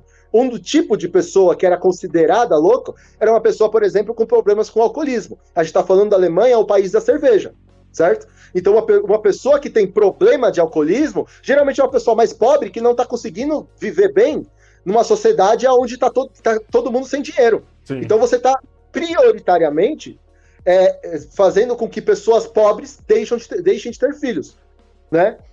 Disso sem elas ficarem sabendo. Então uhum. você faz isso em manicômios, você faz isso em vários lugares, que você junta as pessoas preso. Ah, vamos fazer com que o preso não possa mais ter filho. Vamos fazer com que o, a pessoa no manicômio não possa mais ter filho. Uma pessoa que tem uma doença genética, uma pessoa que tem uma deformidade no, no, no que nasceu com uma deformidade no braço. E aí você vai abrindo isso de uma forma Sim. a diminuir que esse mau gene, de novo, gente, tudo que eu falo aqui é entre aspas, que eu tô falando sobre a Segunda Guerra Mundial, tá? Não é o que eu penso. Mas é que esse mau gene não se prolifere, não continue, né? Que ele pare ali. E aí, nessa ideia deturpada, se você parar tudo que tá errado, você só continua com o que tá bom, certo? Nessa ideia deturpada. Essa, essa questão do manicômio, eu acho que uma coisa precisa ficar clara na, nisso que o Kogo está dizendo. Eu falo disso porque eu moro numa cidade onde a cidade vizinha aqui tem um dos, dos, dos hospitais psiquiátricos mais famosos aqui de São Paulo, né, que é o Hospital do Juquiri. Ah, então, sim. que aqui, fica aqui na cidade de Franco da Rocha, eu falo de Uhum. Caieiras, mas é próximo aqui mesmo. E, e eu acho que isso é uma, uma questão muito delicada da gente falar, porque, de novo, não somos especialistas ni- nisso. Só que a gente tem uma coisa que, que parece que essas pessoas não têm, que é humanidade. Então, a gente olha para. O, o Kogo tá falando sobre isso, mas a gente tá falando de pessoas. As pessoas são jogadas e tratadas como nada É. como nada. E, e- e- contra sua vontade, porque alguém se acha no direito de, de, de usar o corpo dessa pessoa para fazer o que bem entender. E essas pessoas são colocadas nos hospitais psi- psiquiátricos justamente para você não ter que enfrentar esse problema, para você não ter que lidar com esse problema. E é muito louco do Coco falar isso, porque a gente teve o primeiro episódio aqui no Mirage falando sobre a ditadura. Sim. E os manicômios, eles eram utilizados durante a ditadura. Porque as pessoas que tinham ideologia comunista, viu, Kogo? Fica esperto aí. As pessoas que tinham ideologia comunista eram consideradas doentes mentais.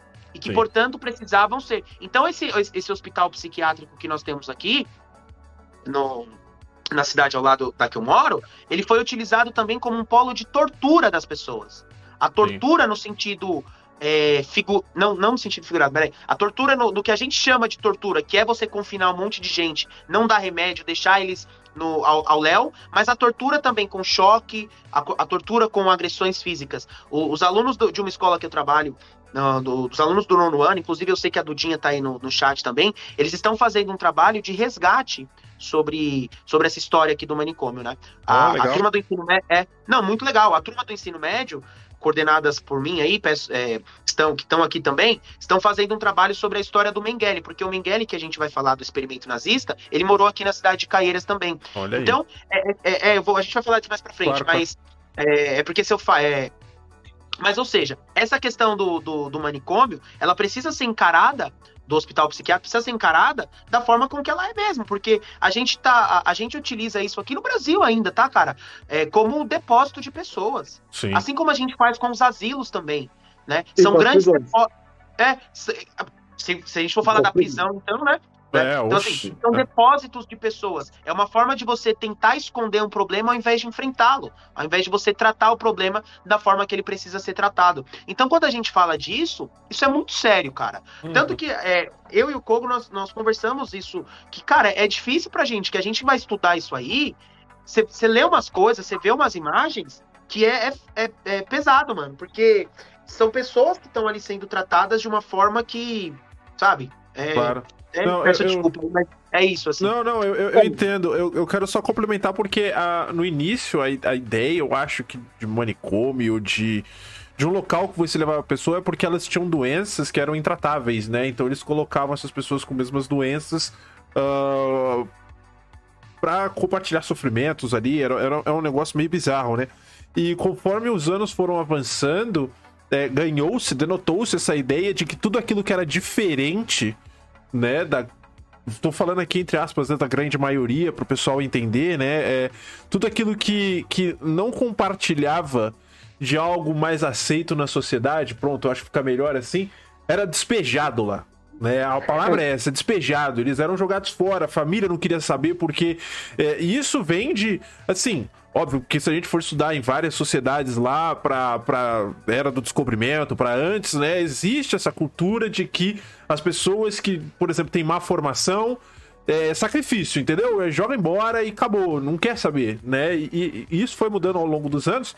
Hoje em dia, né, a gente trabalha para tentar melhorar isso, mas ainda se entende, ainda entende-se muito de que essa ideia do manicômio hoje em dia não é mais para um tratamento. Você tá jogando a pessoa ali porque você não quer mais saber dela e quem tá ali é, aí eu já não sei, eu não posso falar, porque de fato eu nunca frequentei e nunca estudei sobre isso. Deixo aí para os alunos que estão estudando e resgatando essa ideia, beleza? Alunos, ó, fica de olho aí. É, eu não sei se ainda a ideia do manicômio dessas pessoas que estão ali cuidando, teoricamente, né, de- dessas, dessas pessoas com outras situações, é de se cuidar mesmo, né? Pra- é, elas estão abandonadas, cara, e a galera que tem ali provavelmente não tem nenhum apoio. Nem quem tá cuidando e nem quem tá sendo cuidado. Né? É, o, o Não, o Foucault Michu. vai falar sobre isso, tá? Ah, não. Citou Foucault? citar, citar. Ah, É, mas, mas a, gente, a gente tem que entender que assim, o, o, manicômio ele é criado, ele é criado como uma prisão, né? Em primeiro Sim. lugar, né? Ele é criado como prisão, e como você disse, para todas as pessoas que não são, é, entre aspas, bem-vindas na sociedade. Uhum. E muitas vezes uma mulher que cometeu um adultério, ela é jogada no manicômio, porque o marido fala, ela é louca, eu não, entendeu? Tá errada. Ou o cara comete adultério, ela reclama e fala, ela é louca, prende essa mulher. Sim. Como que ela tá falando que eu fiz uma coisa dessa, sabe? Então ele é usado para várias coisas desse tipo desde o começo. E a prisão vai ser uma extensão disso futuramente, né? É, também para prender pessoas que não são bem-vindas à sociedade. Então, se você. E aí, você tem, por exemplo, um, um, uma pessoa que na época ainda é deputado, hoje presidente do país, vai fazer um projeto de planejamento familiar. E esses projetos dele, vocês podem procurar um pouco sobre isso, que são como o pobre que não, que não consegue controlar a própria prole dele. Eu tenho, a gente... Eu tenho as aspas aqui. Olá. Isso, isso.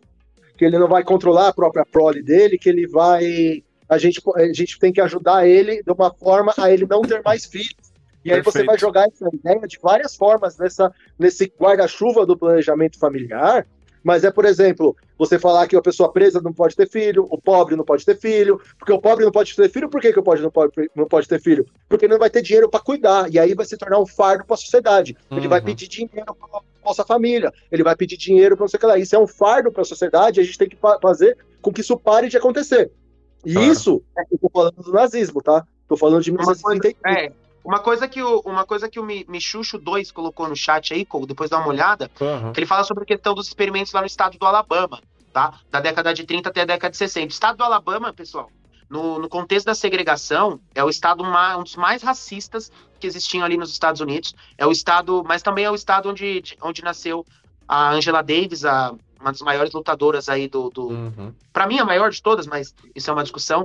e, e ele fala assim sobre essa questão da, da eugenia, Michucho, que é esse caráter, é, esse caráter racista também, tá? Esse Sim. caráter racista, esse caráter misógino, esse caráter é, de classe social, tá? Então, a, quando a gente está falando de eugenia, nós estamos falando de uma limpeza Uhum. Uma limpeza social. É, eles usam o termo higiene social daquilo Sim. que não presta para a sociedade. O Kogo deu exemplo aí. Lá nos Estados Unidos eram os negros eram os afro-americanos eram considerados assim, né? O Kogo deu exemplo aqui que hoje no, no, aqui a gente tem essa discussão sobre as pessoas mais pobres, né? Tem a questão também dos, dos encarcerados, das pessoas doentes. Então Sim. você tem esse esse discurso ganhando formas ao, ao redor do mundo, tá? Sim, perfeito. Eu quero só citar antes da gente passar para próximo, pra próxima parte aí que o Kogo já tá segurando. A gente já tá estendendo bastante esse primeiro bloco, galera, mas a gente vai estender um pouco hoje, porque é um assunto importante, eu acho que é válido a gente estender o que for necessário pra gente conseguir passar essa informação. Mas eu quero deixar uma recomendação. Eu sabia que um dia eu ia conseguir colocar esse filme aqui, entendeu? Eu sabia. É um filme que, na verdade, não tem nada a ver com um assunto histórico. Ele é um filme. É muito, é muito legal.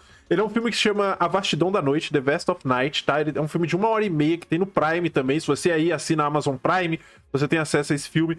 Ele é um filme que, na verdade, vai Já... falar sobre o rádio, tá? É uma coisa bem legal, é um filme bem interessante. Só que tem uma passagem no filme que é um cara que ele é um negro, né? Ele é um preto. Ele, ele só narra uma história em relação a como ele foi usado para realizar experimentos, para ser bucha de canhão em experimento né? Em que... Mas aí é uma coisa mais fantasiosa. Mas se você pegar a época que esse filme se passa e fazer uma, uma né, um, paralelo, aí você vê que não é algo muito distante da realidade que naquela época existia e que hoje em dia culmina no que a gente tem da sociedade hoje, né? Nos preconceitos que a gente vê hoje, nas questões que a gente vê hoje de muita coisa, né? Essa, esse preconceito enraizado, essa questão de misoginia e tudo mais, é, que, né, que gera várias discussões, inclusive na sociedade hoje. Você vai no Twitter, você vai no Instagram, você vê um monte de coisa. Mas é legal essa passagem específica do filme, porque é, ela é muito densa. E é uma parada que você não espera no filme, porque o filme é uma, uma ficção, assim, não tem nada a ver. Mas o cara ele traduz um pouco do como era a sociedade na época para vocês entenderem como eles eram vistos e tratados. Show? Manda lá, Cuco, desculpa. Não, e se você. Ah, não, não, só pra colocar um ponto, né? Se você assina o Prime, não esqueça de escorregar o Prime aqui embaixo. Né? Escorrega, né? escorrega o Prime. Foi, boa, foi, boa essa, foi né? ótimo, essa foi perfeita. Essa foi eu, boa, esque... vai. eu acho que é por isso que eu não cresço nessa plataforma. Eu esqueço de pedir as coisas, cara. Tem que, tem que contratar gente pra fazer isso. Não dá, não. Eu sou muito Olha ruim desse negócio. eu acho que assim, e é legal isso que o Kogo, a gente está discutindo sobre eugenia e tal, esse discurso, o Kogo deu exemplo aí, para a gente já encaminhar também pro, pro próximo, esse, é, até pro Michucho aqui, que citou essa questão racista no, no, nos Estados Unidos, o tema do nosso próximo, do, do nosso próximo episódio vai caminhar por aí, né, que vai culminar ali com a, a questão da consciência negra. Então a gente vai, vai transitar por esse, por esse espaço também. Mas é interessante a gente citar, né, Kogo, para não deixar batido, que esses, esses discursos de, de eugenia, eles, eles estiveram aqui no Brasil também tá ligado? No final do 19, você tinha ali os intelectuais brasileiros, os médicos, os advogados, todos eles querendo de alguma forma trazer isso para cá. Porque você vivia no contexto no Brasil ali na passagem do 19 para o 20, você tinha ali um contexto que era o contexto da final da. Pode usar aspas com a mão? Final da, da escravidão, né? O final da escravidão e ali a, a, a, o processo de imigração. Então, a solução que a elite brasileira, a elite intelectual à época, capitaneadas pelo Renato Kell, Oliveira Viana, Miguel Couto e essa raça, né? Monteiro Lobato. Monteiro é. Lobato, né? Se a gente quiser citar aí os nomes, a gente ficaria aqui uns dois dias. Mas a ideia era, a ideia principal era de alguma forma buscar um respaldo na biogenética para excluir os negros, os asiáticos, deficientes. Então esse discurso da eugenia também vem aqui, né? Então a ideia era aliar saneamento básico com higiene social. Por quê? Toda essa ideologia eugenista se confundia com a ideia de progresso do, do país. O Brasil vinha, não tem ordem em progresso? Pois Positivismo é. brasileiro não é ordem em progresso? Então, o que, é ordem em progresso? Vamos fazer reforma Passos, é, Pereira Passos, no Rio de Janeiro, colocar, é, transformar isso numa Paris, mas vamos também expulsar os negros e negras, expulsar os asiáticos, os deficientes. Então, algumas das ideias que eram colocadas por esse Renato Kell, que é chamado de pai da eugenia no Brasil. Não sei se isso é um título para ele, né? Mas enfim, uhum. uh, era segregar deficientes. Olha, olha isso. Eu, é pesado, tá, gente? Sim. Segregado eficiente, esterilização dos anormais deficientes, regulamentação do exame pré-nupcial obrigatório, educação. Olha isso aqui. Educação eugênica obrigatória nas escolas. Nossa Senhora. A gente vai falar mais disso. E testes mentais para crianças. Jesus. Sabe por quê? Porque é esse tipo de ideologia que essas pessoas têm. Tá ligado? Mulheres, as, mulheres, as mulheres eram tidas como procriadoras. E a eugenia era uma forma também de você combater a, olha isso, a ameaça do feminismo. Hum. Então, por que, que você esteriliza a mulher? Para combater o feminismo. Porque a mulher é procriadora. Então, você vive um contexto de disputa social em que a solução que os, que os caras dão é segregar deficiente, ensinar eugenia para as pessoas, é, esterilizar as mulheres. Esse é o tipo de, de tratamento que as pessoas têm. Uhum, perfeito. Para passar agora aqui, eu, eu, sei que a gente já está com o tempo apertado, mas eu queria falar mais dois tópicos antes claro. da gente puxar para o nosso intervalo. Então, assim, para puxar um pouquinho aqui, eu vou falar um pouquinho mais sobre a história e vocês vão ligando, vendo o, o que, que traz, como o Luiz acabou de comentar com a gente, né? Então, por exemplo, é, essa ideia desse povo alemão, desse folk né, alemão, ela é uma ideia desse povo superior, certo? Então, essa ideia de povo superior, ele tem todo o resto como inferior. Então, eu vou discutir, vou falar um pouco para vocês sobre o gueto, o, vou falar um pouco para vocês sobre o judeu e sobre as outras, sobre os, os gypsies, né, que são... É, ciganos. Ciganos, né? São todas. E aí também entra os comunistas, né? Todas uhum. as pessoas que estão é, que, que, o governo não gosta. Mas nesse primeiro momento, a gente está falando ainda de 1933. Tá? Então, nesse primeiro momento, se passa a lei de eugenia lá na Alemanha, na, na, na, nesse, né, na, na Alemanha já, já se tornando cada vez mais é, o que a gente conhece hoje como Alemanha nazista, porque muita gente só olha para a Alemanha nazista no período de guerra, mas ela tem um período anterior a isso, né? Então, por exemplo, pessoas que eram é, escolhidas, entre aspas, para a eugenia. São pessoas com esquizofrenia, cegueira, qualquer deformidade física, surdez, alcoolismo, qualquer tipo de doença mental, tá? Então, todos esses problemas né, que eles vão ver na, na, na população, eles vão já na hora é, pegar essas pessoas e esterilizar elas. E eles começam a fazer esse trabalho de esterilização de uma forma o quê? Olha o dinheiro envolvido, da forma mais barata possível. Então a gente não está falando de uma cirurgia muito bem colocada, com, do jeito que a gente pensa hoje em dia. A gente está falando de uma cirurgia em 1920, gente. Né? Não, é, não tem nada a ver com o que é hoje em dia. E eles Sim. querem da forma mais rápida, mais fácil e mais barata possível pegar o máximo de pessoas que, que não entram nessas conformidades deles e é, fazer com que essas pessoas não continuem a ter filhos. Por quê? Aí você pensa, tá, mas e o médico? O que, que ele pensa nisso? Ele está olhando para a Alemanha como um corpo, como um organismo. E essa Alemanha precisa crescer saudável em 100 anos. Não é hoje, é 100 anos. Sim, é. Então, esse organismo, para crescer saudável, eu, eu tenho que eliminar todas as doenças dele.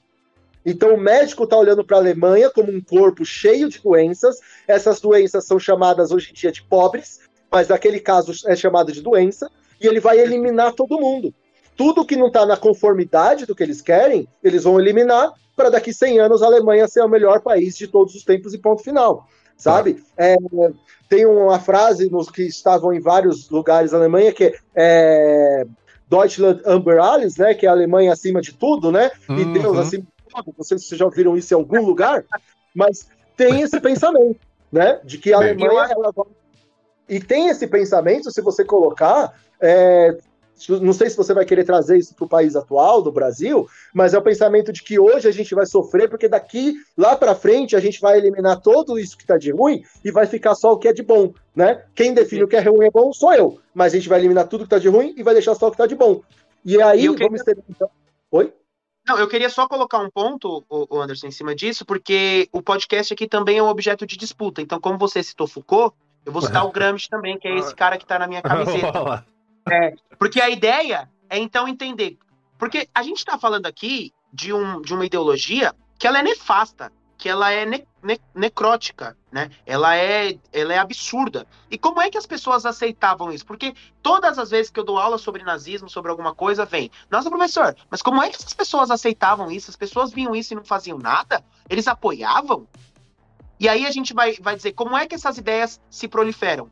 O Gramsci vai dizer que, é por, que são por meios dos aparelhos privados de hegemonia, quais sejam escolas e igrejas. Tá? Então a escola, as escolas e as igrejas, assim como eu falei que no Brasil eles ensinavam a educação eugênica para as crianças, eugenista para crianças, na, na, na, Alemanha nazista também. Então as escolas e as igrejas começam a implantar essas ideias na cabeça dos meninos e das meninas. Então quando as pessoas vão crescendo, isso aí não se torna algo difícil. Não é algo impalpável, não é algo é, abstrato. Isso faz parte do cotidiano. Então, o melhorar, a edu... melhorar o, o povo daqui 100 anos, o esterilizar pessoas pensando no futuro, isso não é algo distante, algo estanque. Isso é algo do cotidiano. Né? Aquilo que a gente sempre diz, a eugenia no sistema, na, no sistema nazista, ela se torna algo orgânico. Isso é a face Sim. mais nefasta dela. A face é, mais o, cruel. É, eu acho legal porque você fala isso, mas a gente pode transportar isso para qualquer pessoa que tá aqui, inclusive. Né? Porque a gente vive Perfeito. em grupos, né? Essas tribos que a gente gosta de falar, de pessoas que gostam da mesma coisa e você vai absorvendo, né? E aí você uhum. vai tomando por verdade várias coisas. Então, assim, óbvio que ele tá dando um exemplo aqui relacionado ao tema, mas uhum. é um exercício legal pra galera fazer, assim, né? Senta depois e dá uma refletida em coisas que vocês acabam gostando e tomam por verdade para você ver que tudo isso já tá automático na gente desde moleque. É, o Marx chama isso de materialismo histórico dialético, né? É a, uhum. a, as condições materiais determinam a, a, a, nossa forma de pensamento, a nossa ideologia, da mesma forma que nós influenciamos.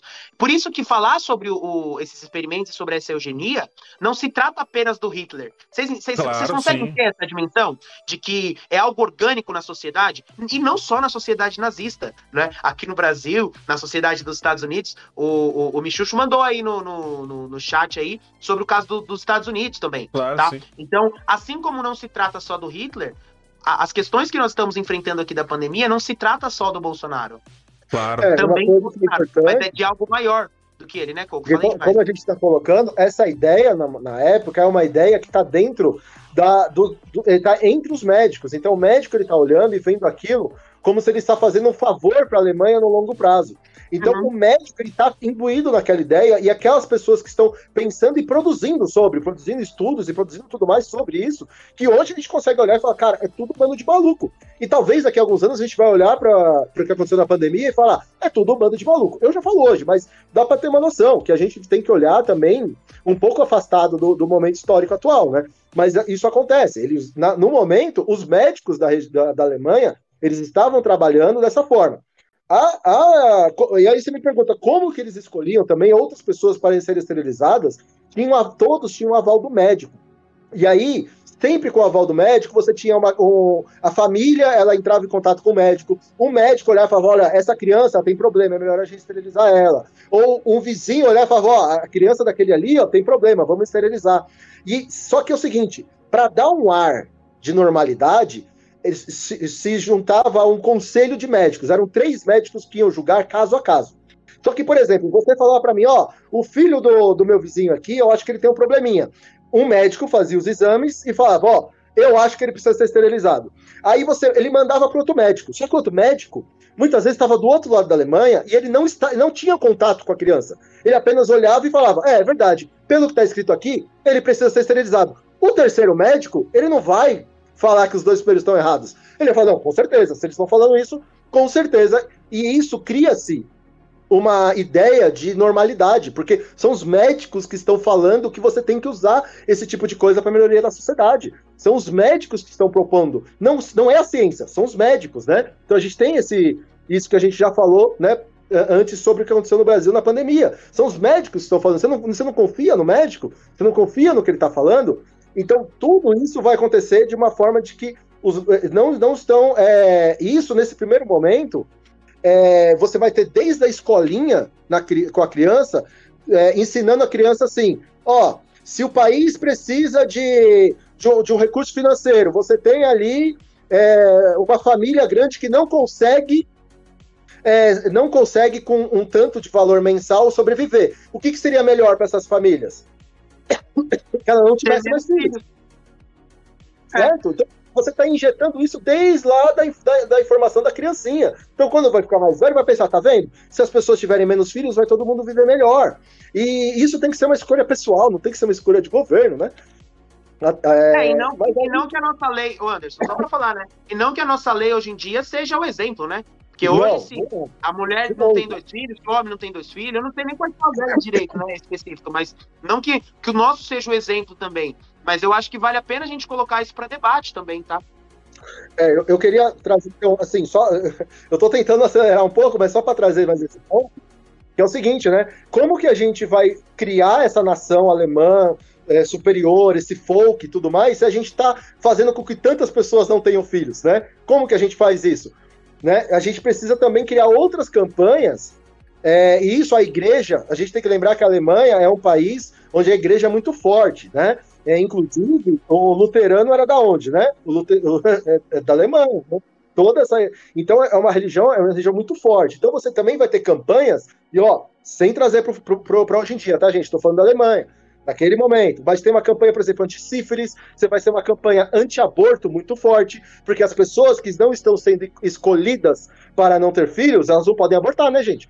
Então você tem uma, uma, uma campanha anti-aborto muito forte, uma, uma campanha contra o homossexualismo muito forte, né, homossexualidade, na verdade, muito forte, porque no final das contas, é, a pessoa homoafetiva, ela não vai, em, em, geral, né, não vou falar 100%, mas em geral essas pessoas não vão ter filhos, né, não, não, a maioria, né, não vão ter filhos. Então você vai ter uma campanha anti muito grande, né, a ideia, porque a ideia é de que em três gerações vai ser tudo melhor, né, Aqui no Brasil, você tem essa ideia de que, aliás, você pode trazer para frases brasileiras do que, tipo, pô, aquele cara é tão gordo, né? Ele pesa mais de sete arrobas, né? E ele não pode nem para procriar serve mais. Essa é uma ideia injusta. Essa é uma ideia que só a pessoa que tem um certo biotipo, um certo jeito, ela vai conseguir ter filhos, vai conseguir prover para esses filhos, né? Você vai trazer tudo isso junto que você está vendo aqui. E outra coisa que vai acontecer lá na Alemanha, só para passar um pouquinho, que é onde a gente vai trazer já para o próximo tópico, e que é a questão da segunda medida que a Alemanha vai tomar, que uma medida é o seguinte: a gente está diminuindo a proliferação das pessoas que têm, entre aspas, problemas. Mas e as pessoas que já têm problemas, o que, que a gente faz com elas? A eutanásia. Né? Então é isso que a gente começa, a, isso vai começar a trabalhar. A Alemanha começa a trabalhar na eutanásia. Uma das formas da eutanásia é, por exemplo, coloca um monte de doentes dentro de um carro, coloca o escapamento do carro virado para dentro, e conforme ele vai andando, essas pessoas acabam por falecer lá dentro, porque elas estão com monóxido de carbono no corpo, certo? Sim. Isso é uma mini câmara de gás. Só que esse tipo de coisa ela, ela cria problemas, né? Só, só para é, colocar um fato, né? A eutanásia ela é um, é, eu, vou, eu, vou, comentar, eu vou voltar um pouquinho, porque ela foi uma ideia implantada no Hitler, tá? É, ele já, tinha, já não sabia o que fazer, não tinha essa solução, que depois vai chamar de solução final. Eles não tinham a solução. Uma pessoa que ela tinha um filho, ela mandou uma carta para Hitler pedindo para ele para ajudar ele porque o filho dele tinha problemas e não e não não se fala hoje em dia qual que é o problema que esse filho tinha tinha problemas o grande e queria resolver esse problema o Hitler mandou um médico particular dele para lá e fizeram a eutanásia dessa criança. Eles falaram, pô, tá aí. É uma forma, porque já estava engedrado na cabeça das pessoas que a Alemanha tinha que ter filhos melhores. Então, se esse filho tem problema, a gente precisa resolver isso. Mas era uma criança. Então, o médico do Hitler foi lá e falou, resolveu, aspas, esse problema. E aí você começa a ter. É, é, eles começam a falar, pô, toda essa galera que está indo para o médico estão com problemas. Como que a gente melhora eles? Coloca esse dentro desse caminhão e vai andando. Coloca dentro do caminhão. Só que isso gera outro problema. Esse outro problema que gera é o seguinte: essas pessoas, quando, é, querendo ou não, é mais fácil você colocar uma pessoa dentro do caminhão e matar ela do que todo mundo pegar uma arma e atirar. Porque você começa a gerar problemas no psicológico de quem está atirando. Né? Claro. Porque a pessoa está atirando e fala, putz, eu matei uma criança hoje, eu matei uma mulher, eu matei, sabe? Eu, não é para isso que eu estou na, na, servindo no exército, não é para ficar matando gente dentro do hospital. Então você começa a fazer esses transportes, só que aí você gera um outro problema. Que é o seguinte: essas pessoas dentro do caminhão que estão morrendo, que começa a acontecer, e ele, o, o, médico vai passar para a família: ó, morreu de tuberculose, morreu de tuberculose. Todo mundo, todo mundo tuberculose. Que é uma doença que muita gente Mortal, morria na época. Né? Isso. Só que aí o que acontece? É, quando você mata uma pessoa dessa forma, é, uma pessoa que tem realmente algum problema mental e tudo mais, ela simplesmente vai começar a sentir aquele gasto carbônico, vai desmaiar e vai morrer. Só que quem não olha para aquilo e começa a perceber, ela vai tentar sair. Ela vai bater no caminhão, vai fazer barulho, não sei o que lá. Isso vai fazer com que as pessoas ao redor comecem a reparar que tem alguma coisa estranha acontecendo. Uhum. A Alemanha tem como tradição ser um país de fábricas. É um país fabril e muito eficiente em fábricas, tá? A gente vai falar isso quando a gente falar sobre a fábrica da morte, por exemplo. É um país muito eficiente. Então eles começam a criar alguns quartos dentro de hospitais, só que é um quarto muito fechado onde as pessoas não vão conseguir ouvir de fora. Você coloca mais camadas de parede. Você faz um quarto muito fechado, né, que você que as pessoas de fora não vão ouvir, coloca eles lá dentro e solta fumaça. Isso a gente vai conhecer futuramente como as câmeras de gás. Isso começa dentro de hospitais, tá? De alguns hospitais. Você tinha hospital. E aí, qualquer pessoa que entrasse no hospital e falava assim: Meu, entrou 100 pessoas semana passada só tem 30 camas, o que que tá acontecendo aqui? Certo? É estranho. Perfeito. Toda semana 100 pessoas e só tem 30 camas. Para onde estão indo elas? E aí começa a se a perceber. Dentro da Alemanha, isso começa a criar um certo desgaste, porque as pessoas não estão gostando que são os alemães que estão morrendo. Porque Sim. no primeiro ponto, eles estão matando os deles, né? E isso o mundo não está olhando com tanto afinco. O primeiro ponto, eles estão matando os iguais a eles. E ah. a Alemanha não está legal. E aí vem o que a gente vai falar mais para frente agora, que é sobre a quando a Alemanha, isso já, já em guerra, vai atacar o fronte da, da União Soviética. E na Polônia. Isso. isso. Oi? Isso, na Polônia. Vai, vai primeiro tem um ataque na Polônia, que isso em 39, né? que eles uhum. curiosamente atacam. O, a, tem um ataque numa, numa estação de rádio, né, numa estação, não, numa antena de rádio, e aí a, e a Alemanha já contra-ataca atacando todo mundo lá dentro. Sim. Isso é bem curioso. E aí começa rapidinho, a guerra né? É, rapidinho, rapidinho. Matar todo mundo. E eles entraram e lá dentro, já fora do país, a Polônia é um país, na época muito mais, era um país que tinha muito judeu, muito mesmo, né? Era quase que a maioria. Então, dentro desse país, você vai fazer o seguinte: você começa a criar esses campos de concentração, de extermínio, nesses países. Então, o alemão não está vendo, a guerra está fora, da, tá, tá longe, está tudo bem. Você começa a criar isso. Esse, nesse, nesse primeiro momento, você começa a criar essas fábricas de, de assassinatos, né? Que são os famosos campos de extermínio, né? Sim. A gente falou do campo de, de concentração e o campo de extermínio. Tem um campo que é conhecido, que é o campo de Treblinka, que de frente para ele, ele parecia uma cidade. Então, o judeu que já estava começando a sofrer vários problemas, e a gente vai trazer um pouco sobre os problemas que os judeus sofriam nos guetos, por exemplo, até então, eles começam a ser levados para um lugar que parece maravilhoso. Você sabe como é que funciona o gueto? Como que funcionava isso, não? Uh, não, não faço a menor então, ideia. É o seguinte, é uma profecia auto-profetizante, é, digamos assim, né? É o que é o seguinte. A Alemanha, quando ela toma o poder em 33, 34, né, o nazismo, né, toma o poder em 33, 34, ele não começa matando o judeu, não é isso que acontece. Ele começa tirando o poder do judeu. Então, não pode mais dar aula, judeu não pode dar aula, judeu não pode ser médico, judeu não pode ser policial. Ele começa a tirar o poder do judeu. Esse é o primeiro ato. O segundo ato é o seguinte: a gente. É, é, ninguém vai comprar nada de judeu. Não pode mais comprar nada de judeu. Né? Então você vai diminuindo essa população e fala: ó, judeu agora, a partir de agora, só pode morar nesse espaço, que aí são os guetos. Uhum.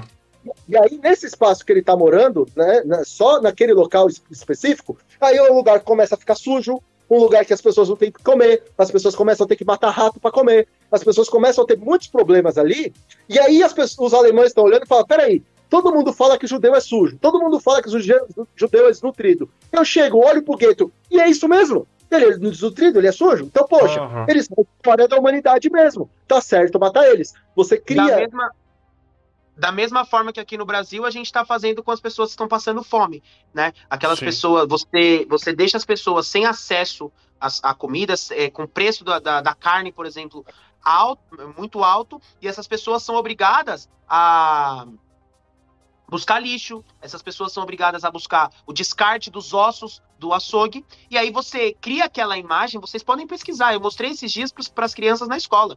Quando você olha para aquilo, você tem uma noção de que é pobre é fudido mesmo. Pobre é, é, é, é lascado, pobre é sujo, essa, essa população não traz gasto para o Estado, essa, essa população, de alguma forma, não traz benefício, porque não trabalha, não contribui. Olha como eles são um bando de morto de fome. A gente transporta isso para os moradores de rua.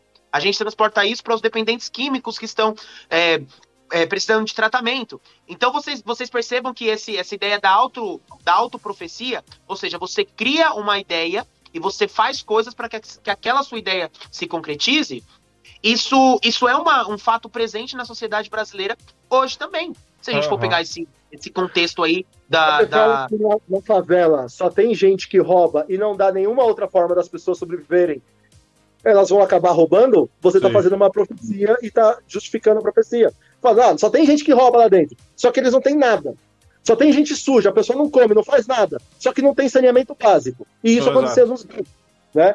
Bom, eu acho que dá para parar por aqui. A gente vai, né, o, o é. parar para o intervalo. E na volta a gente vai explicar um pouco mais sobre a invasão né, da Alemanha sobre o lado soviético e os campos de concentração, como o mais famoso de Auschwitz. Perfeito. É... É, eu vou fazer o seguinte, é, só pra gente fazer, só pra explicar, tá, galera? É, hoje a gente vai fazer o intervalo, a gente puxou duas horas aqui do primeiro bloco tá? A gente vai fazer mais meia horinha, não tem problema.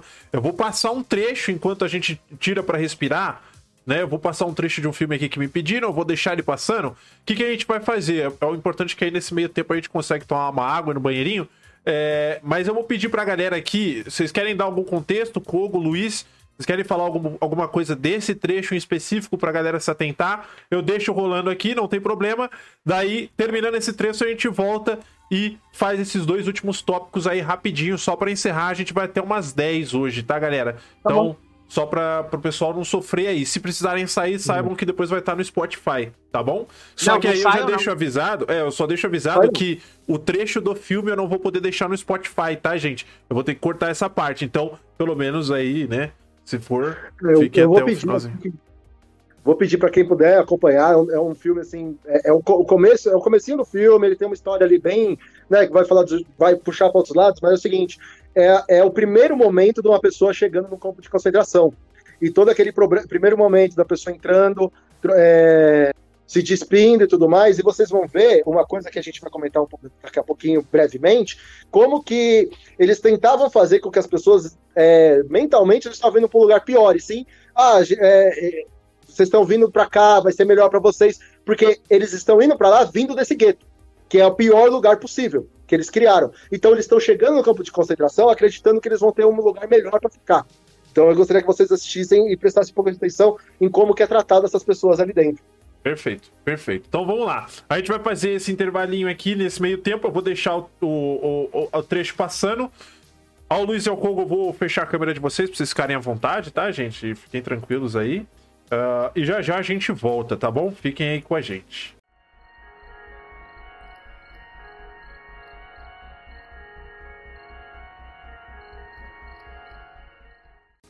Show! Estamos de volta. Estamos de volta. Então vamos embora. Vamos lá, vamos lá. Foi um trechinho aí de 10 minutos do filme e seguimos. Como é que vai ser?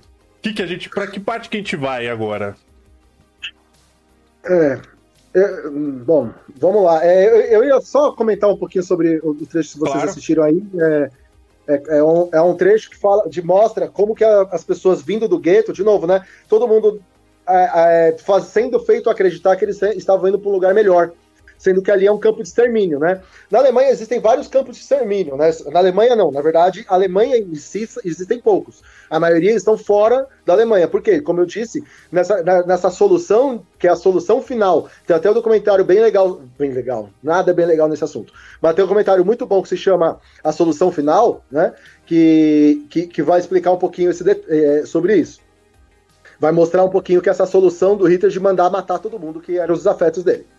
Então, é, começa a virar esse, é, é, uma das partes desse tal moedor de carne. As pessoas estão indo para o lugar e todo mundo que está indo para lá vai morrer. Ou 99%, certo? Que está indo para lá. Só que eles estão sendo levados a acreditar que eles estão indo para um lugar melhor. Que é aquela questão do tipo, eu, aqui vai ser melhor para você, eu te dou a cura, eu te dou alguma coisa, e na verdade estão ali se despindo. Você vê que na hora que eles estão se despindo, o cara fala: Ó, oh, lembra onde você deixou sua roupa, é, ah. Vocês vão ter trabalho, estamos precisando de muita gente para trabalhar aqui. Porque existia-se já essa, essa forma de trabalho forçado em campos de concentração. Então eles estão achando sim que eles estão indo para o lugar para trabalhar e ter uma vida um pouco melhor. Mas é um campo de extermínio. Só que entre todos esses campos de extermínio, tem um que vai se destacar, que é um campo também de trabalho e que é o campo de Auschwitz, que todo mundo já ouviu falar. Ele é o maior campo, né, que vai ter, que é o campo de Auschwitz. É, só um pequeno detalhe, por que, que vai ter a começar essa criação? Quando eles estão essa expansão para o lado soviético da, da guerra, é, o, a primeira linha de batalha é a linha de guerra, e aí tem uma linha especial da SS, que é, a, que é o serviço, o serviço de polícia especial da Alemanha, que ele vem atrás matando todo mundo, tá? Então, primeiro deixa todo mundo e o segundo chega matando criança, matando todo mundo. E é, tipo, e é o seguinte: coloca as pessoas em filas é, abre o buraco, atira próximo, atira próximo, já caindo no buraco, que é para ser mais eficiente. Uhum. Só que isso, como eu disse, acaba gerando problemas nos próprios é, nos próprios soldados que estão fazendo isso, porque vai matar todo mundo mesmo, velhos, crianças, mulheres, todo mundo. Não é todo mundo que está em guerra. São pessoas é, inocentes que estão sendo mortas ali por esses soldados. E aí como a Alemanha, como eu já disse, é um local onde eles têm essa cultura é, é, fábrica, fabril muito forte, é uma cultura muito grande de fábricas e, e, muito eficiente, eles inventam uma forma mais eficiente de matar as pessoas de uma forma mais rápida. E uhum. tirando do psicológico de todo mundo isso, porque ninguém, no final das contas, está apertando o gatilho você tem várias etapas, você Sim. dilui isso em várias etapas, assim as pessoas não precisam, no final das contas, apertar, apertar o gatilho. Nesse trecho do filme, e o que acontece? Quem vai escolher as pessoas que estão indo direto para a morte, geralmente é, um, é o médico do local. Porque ele está escolhendo quem está mais apto a morrer e quem está apto a, ao trabalho. Porque nesses campos mesmo de extermínio, também tinha trabalho forçado. Só que esse trabalho também tem um tempo porque essas pessoas estão subnutridas, elas vão morrer em poucas semanas, então é, essas pessoas que estão um pouquinho mais fortes trabalham um pouco, depois morrem, já está chegando outro trem ali, certo? Uhum. Então você tem esse convívio com a morte todo dia, as pessoas morrendo, só que quem está escolhendo é o médico. O médico, de novo, ele é a pessoa que, desde no pensamento de que ele está tá olhando para a Alemanha com um futuro melhor, ele também, ele, ele, também ali, como que ele consegue ser frio a fazer isso? Ele não tá na cabeça dele escolhendo quem vai morrer, e sim quem não vai morrer. Sim. Então, porque todo mundo que tá entrando no campo vai morrer. Só que a decisão dele é quem não vai morrer. Então ele se sente um pouco melhor. Então você tira do psicológico dessas pessoas, de, vários, de, de várias pessoas, essa responsabilidade. A pessoa que está ajudando, ela está ajudando a pessoa que não vai morrer aqui vai morrer, já vai morrer. E isso não é culpa minha, isso uhum. é culpa de outro, né? No filme a, a, que a gente colocou, e também o que acontecia, as pessoas que trabalhavam junto nesse campo, a maioria delas também eram presas, eh, prisioneiras, né? Uhum. Ah, no filme você tem o detalhe de que a pessoa tem um X nas costas, ela tá ali trabalhando, fazendo esse trabalho sujo da limpeza, de mover corpos, de fazer tudo isso, mas é uma pessoa que também está presa e que ela conseguiu trabalhar por um tempo, mas no futuro ela também vai morrer. Uhum. Ela também ela também está convivendo com a morte, mas qualquer pouquinho que aquela pessoa conseguia viver mais, ela tentaria, obviamente, certo? Claro. E nesse campo, né? Agora só para a gente, eu estou tentando passar rápido, tá, gente? Uhum. Mas nessa antes dessas criações de campos, isso 41, 42, quando a guerra começa a se, é, ir para a União Soviética, você tem uma pessoa que vai se destacar, é, que é o Bengli. O, não sei se o, o, Luiz vai ter tempo agora de falar um pouco sobre a história dele, mas eu vou passar, Luiz, rapidinho aqui, só para a gente, né? É, que é o seguinte: o Meng ele vem de uma família rica, acho que o Luiz depois ele entra um pouquinho mais disso quando for falar uhum, dele. Tá mas ele vem de uma família rica, ele vem de uma família, digamos assim, tradicional, tudo mais, se torna um médico. Além de médico, é, ele já se torna professor logo nos primeiros anos, porque a maioria dos médicos que não eram os, os, nazistas eram judeus, então eles deixam de trabalhar no primeiro dia que a Alemanha toma, que a, o nazismo toma poder, então você manda os judeus embora, eles não podem mais lecionar e tudo mais, e ele também ia fazer um trabalho de antropologia. A antropologia naquela época usada a favor da eugenia, né? Então tudo que ele vai fazer é a favor da eugenia. Uhum. Ele é mandado para essa pra guerra, ele entra, na verdade, no exército, na SS. É, quando ele entra pela SS, ele já entra como comandante, porque ele era um médico, uma pessoa importante. Uhum. E ele vai mandado para esse grupo, e lá acontece um acidente, né? Em um desses percursos acontece um acidente e ele salva alguns soldados que estavam de dentro, debaixo de um carro e tudo mais. Nesse acidente, ele é mandado de volta, ganha a condecoração máxima, que era a mesma que o Hitler tinha quando ele participou na Primeira Guerra Mundial. Então isso dá para ele um status muito alto e ele fala: Ó, oh, você é um médico, você é um cara né, já com status todo disso, então vamos mandar ele para esse campo de concentração maior nosso, é, que aí vai se tornar ainda mais é, volumoso quando ele entra, que é o campo de Auschwitz, que é o mais importante que vai se tornar é, o mais importante para essa máquina de matar da Alemanha, porque além de matar, tem outra coisa eles também querem estudar outras formas de, por exemplo, de ter mais filhos e várias outras coisas que o Luiz vai comentar um pouco sobre os experimentos. Uhum. Não sei se ele quer que eu dê isso. Eu tô, eu tô tentando acelerar. É, mas eu vou falar um pouco sobre os experimentos. Então, por exemplo, o Mengele, ele entra nesse, ele vai trabalhar nesse campo, ele vai escolher, vai ser esse médico responsável pelo campo de concentração de Auschwitz, que é o maior, é, e ele vai escolher as pessoas que vão trabalhar no campo e as pessoas que vão direto para a morte. Só que ele tem alguns, digamos assim, gostos peculiares sobre por quem ele vai escolher. Não sei se o Luiz quer falar isso, eu tô aqui olhando, não sei se ele. Vai, se ele tem... não, vai, pode... vai indo, que depois sobre... a gente vai. deixa pro Luiz. É, que a gente faz essa divisão tranquila. Vai lá, vai lá. Terminei a ideia. É, então, porque ele tem, por exemplo, que ele vai escolher algum, algumas pessoas específicas e fazer alguns experimentos específicos. Uma das coisas, a Alemanha nessa época, ela é a, a, a, a da vanguarda da ciência é, é, ciência médica da época. Só que essa ciência deturpada, que a gente já tá falando desde o começo, né? Uhum. Que é feito por esses médicos malucos. Só que ele é, tipo assim, é um lugar que todo mundo tá indo estudar. Quando começa a guerra, as pessoas dos países param de estudar lá. Só que uma coisa que acontece é o seguinte: é, a Alemanha, nessa, nessa época, ela tem é, todo, até hoje, todo hospital precisa de um corpo para estudar. A Alemanha tem isso em abundância. Ela tá vendendo corpos para o mundo inteiro. E não é qualquer corpo. Digamos que um cara nos Estados Unidos fala, eu queria estudar olhos azuis. A Alemanha fala para ele, você quer quantos? 100? Espera um pouquinho que eu arrumo para você. Uhum. Eles perguntam 100 olhos azuis. Ah, eu quero um braço direito de uma pessoa de tal tamanho.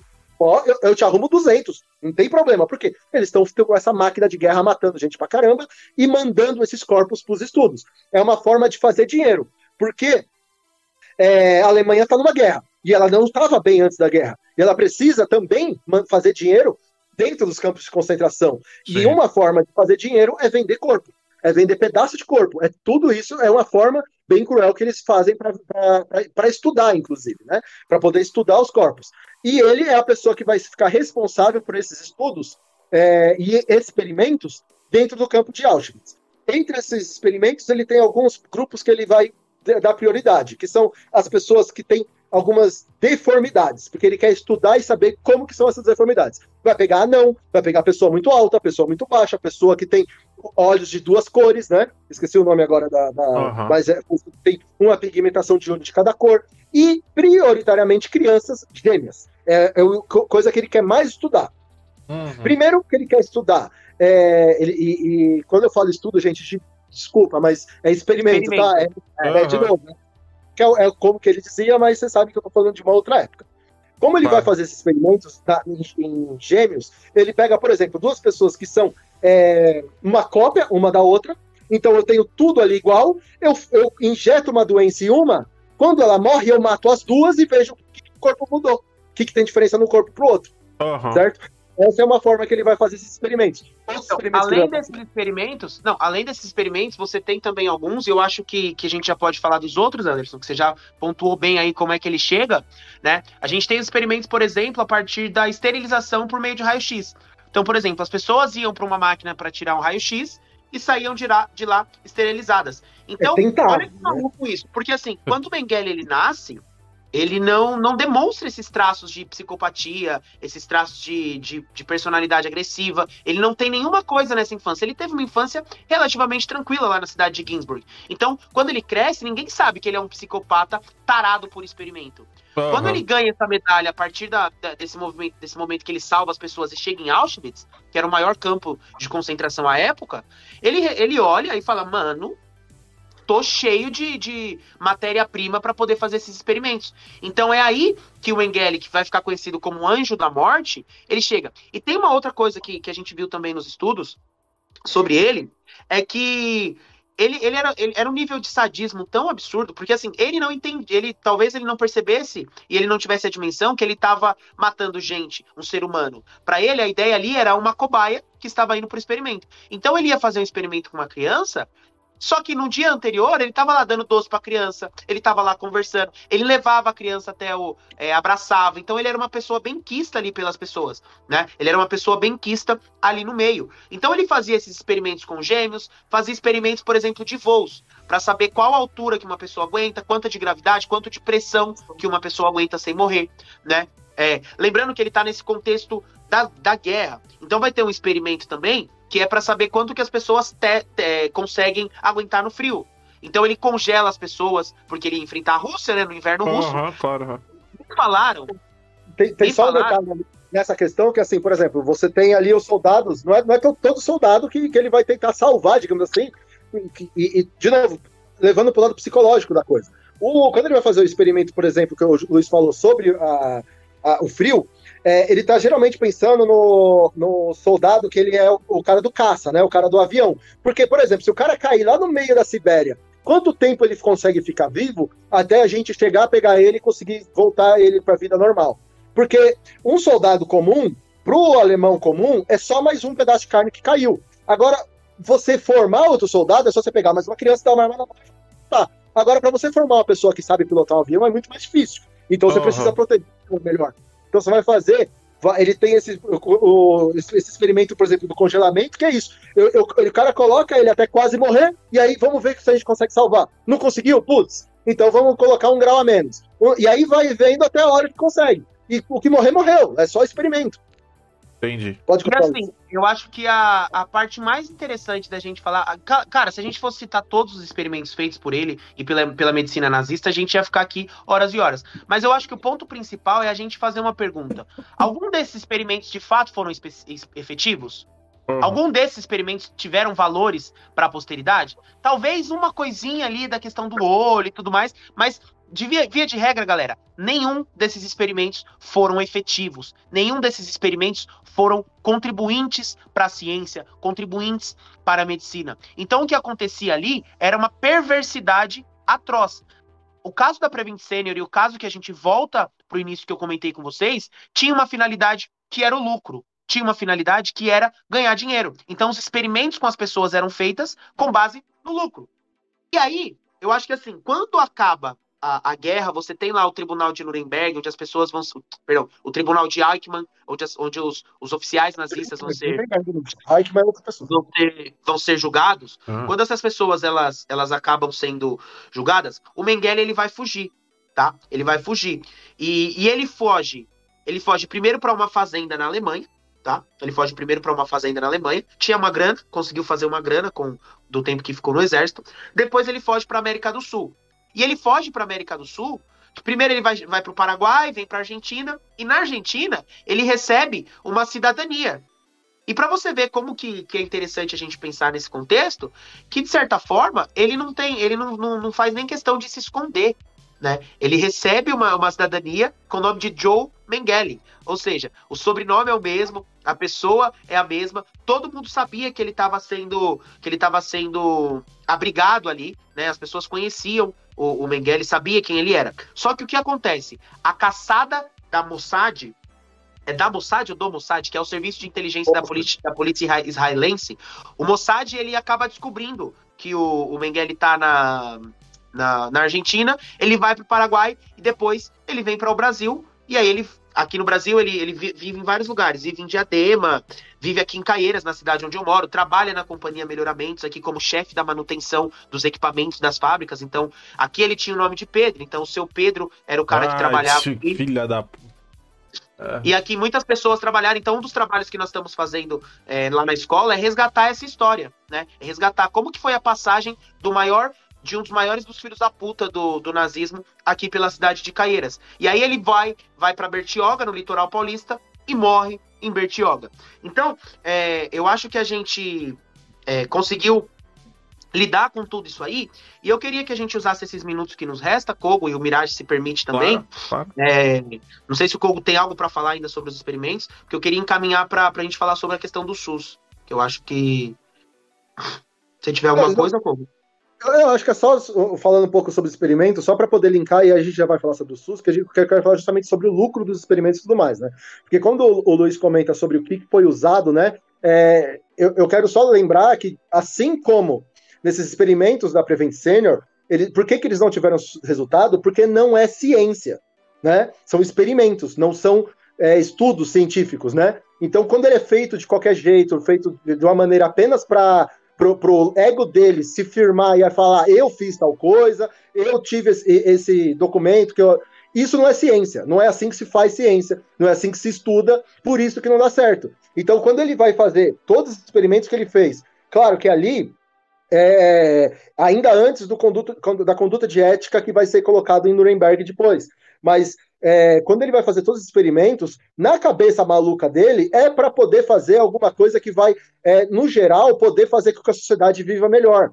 E assim, se você perguntar para algum maluco da Prevent Senior, pode ser que ele tenha a mesma resposta, de que ele estava dando ali um remédio achando que a pessoa poderia melhorar. Só que não é ciência aquilo. Não é assim que se faz ciência, né? Para algum médico que possa estudar isso, alguma coisa.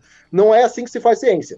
Uhum. É, então, quando você tem, ah, mas vários médicos são a favor de dar esse remédio, isso não é ciência.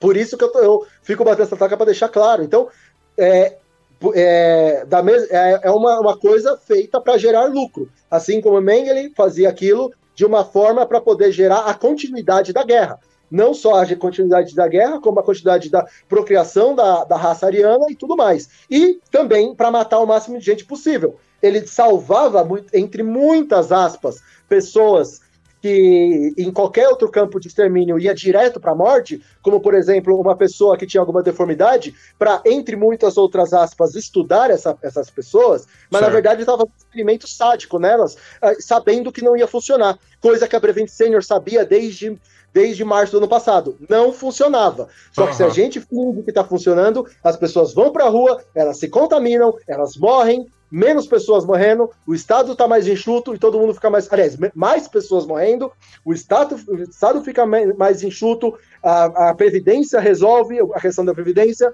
Se, se os, vários velhos morrerem, a gente resolve o problema da Previdência. Ah. Então, de novo, é sempre pensando no, no, na melhoria de quem e para quem que serve isso. Exato, exato. Não, e, e, isso dá o gancho perfeito pra gente falar sobre o SUS, né, cara? Sobre a, a, o porquê que a gente não tem que tratar a saúde como mercadoria. Porque Sim. quando a gente trata a saúde como mercadoria, e, e, é por isso que eu sempre falo que a questão ela vai para além do sistema. É o sistema capitalista que tá errado, galera. É o sistema capitalista que tá é, fazendo esse tipo de questão. Porque a partir do momento em que até a medicina, até a, a saúde, ela é uma questão de lucro, ela é uma mercadoria, você coloca os interesses do lucro do, do, capital, do grande capital, acima do interesse da vida humana. Então os caras eles fazem um juramento, eles fazem todo um estudo para salvar vidas, quando na verdade eles estão ali atendendo aos interesses específicos, que é ganhar dinheiro.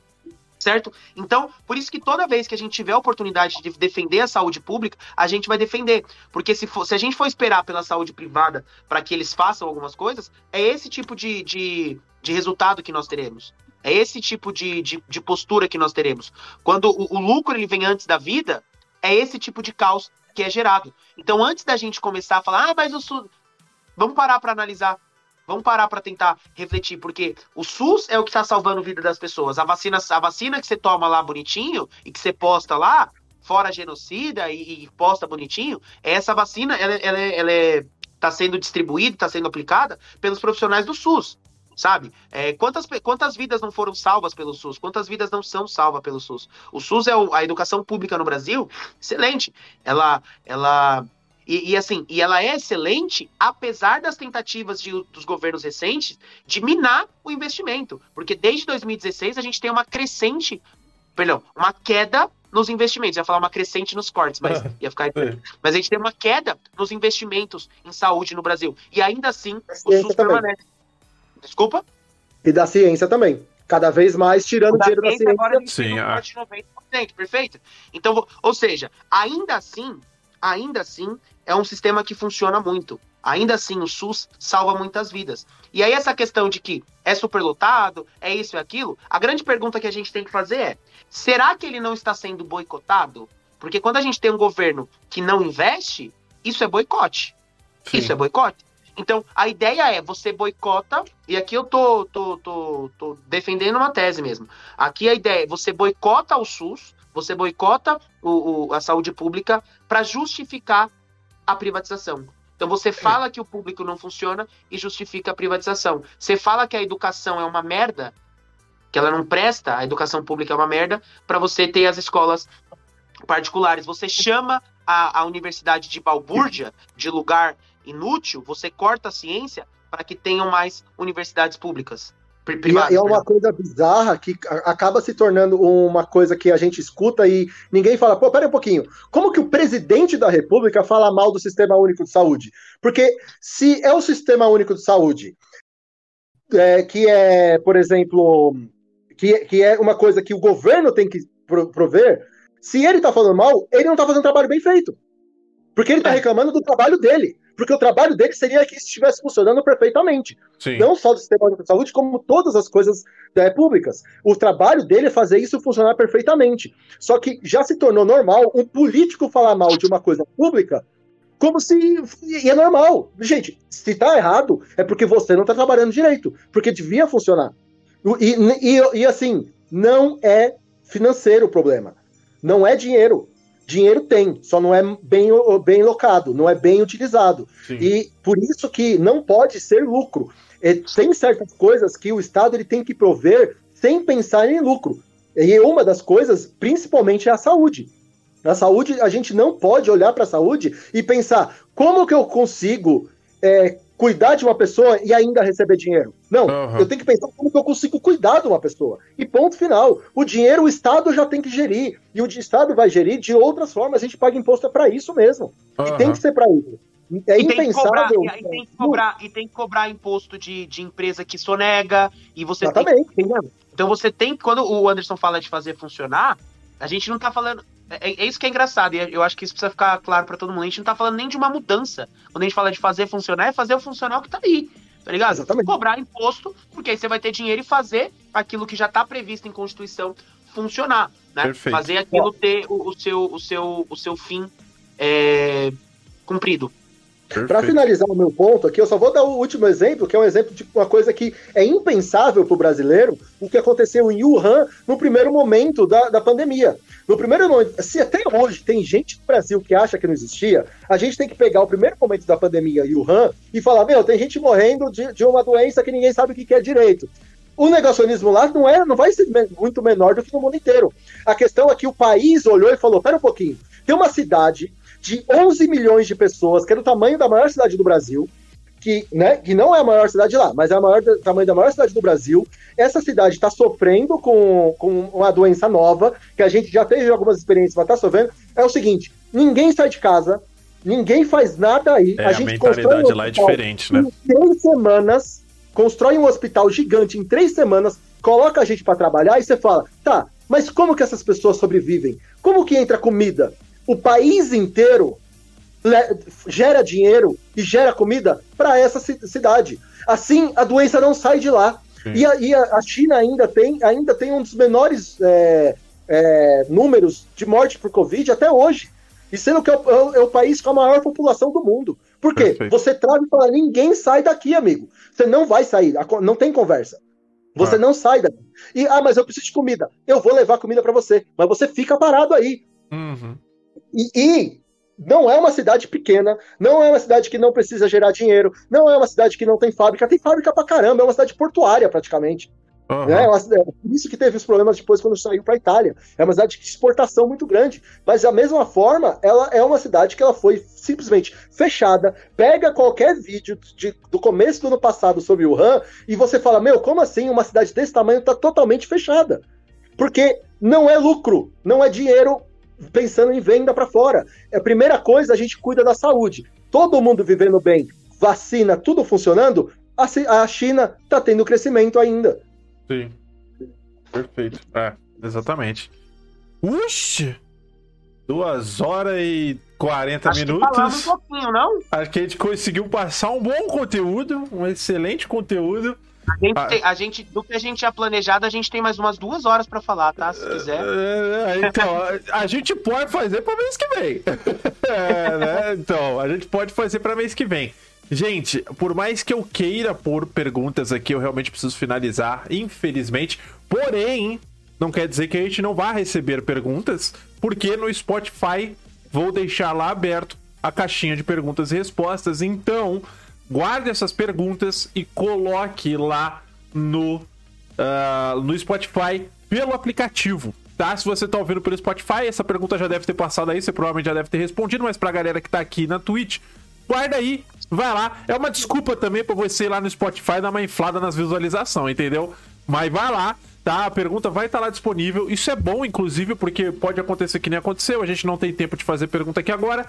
No início do próximo podcast aí, que vai ser o último. Não, não vai ser o último do ano, não. Tem mais dois ainda, né? Tem novembro e dezembro, é verdade. Olha lá, já tô acelerando as coisas. É, a gente vai ter mais um, que é o penúltimo, depois o último do ano. O próximo, a gente já abre lendo umas perguntinhas e falando um pouco sobre isso. Eu sei que é um tempo extenso pra gente falar de um mês pro outro, mas eu acho que vai funcionar. Acho que vai dar. Pior das hipóteses, a gente vê aqui de gravar em off um diazinho e depois só coloca ali na intro pra galera ficar de olho. Mas enfim, a gente vai ver como é que faz, tá?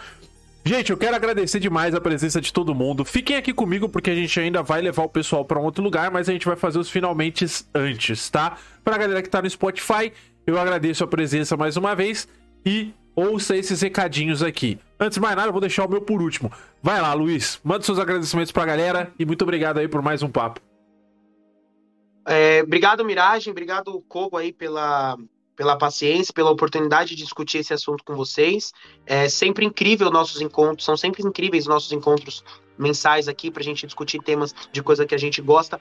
Acho que deu para perceber que a gente gosta de falar sobre esse assunto. Acho que deu para perceber que a gente tem, tem muita coisa para falar e que a gente gosta desse tipo de, de proposta. Então, eu agradeço muito quem está com a gente até agora, quem está ouvindo no Spotify. É, deem essa moral para a gente aí, é, assistam, compartilhem essas coisas, porque eu acho que é, quanto mais a gente conseguir espalhar essas discussões, eu acho que mais pessoas vão estar, vão estar engajadas. Então, agradeço a todo mundo que acompanhou aí. É, me sigam lá no Instagram, Luizismo, underline Luizismo, porque a gente está trocando uma ideia lá. Então, se vocês quiserem indicações, quiserem trocar uma ideia, conversem comigo por lá. Vai ser um prazer conversar com vocês. E tamo junto e até a próxima, tá? É nóis, Luiz. Valeu, meu querido. Como? Manda lá seus finalmente. Oh, eu só ia falar que eu não combinei com o Luiz ainda, mas é, é possível que a gente abra live em, na, na no Instagram para responder perguntas aí qualquer dia, porque seria uma boa. Olha aí. Ajudar Perfeito. um pouco com essas dúvidas que vão ficando. Mas depois a gente alinha isso direitinho. Vamos, vamos. É, eu tô sabendo disso agora. Convidou ao vivo pra, falar, não, pra não poder falar, não. Não falar, não. Bom, eu, como sempre, eu vou sempre fazer indicações aqui, porque eu acho que é interessante Por fazer. Por favor. É... Galera, tem um, um, documentário que fala sobre essa situação, eu já comentei, que se chama A Solução Final, Auschwitz. É um documentário da BBC. Se você procurar lá no Google, você acha facilmente.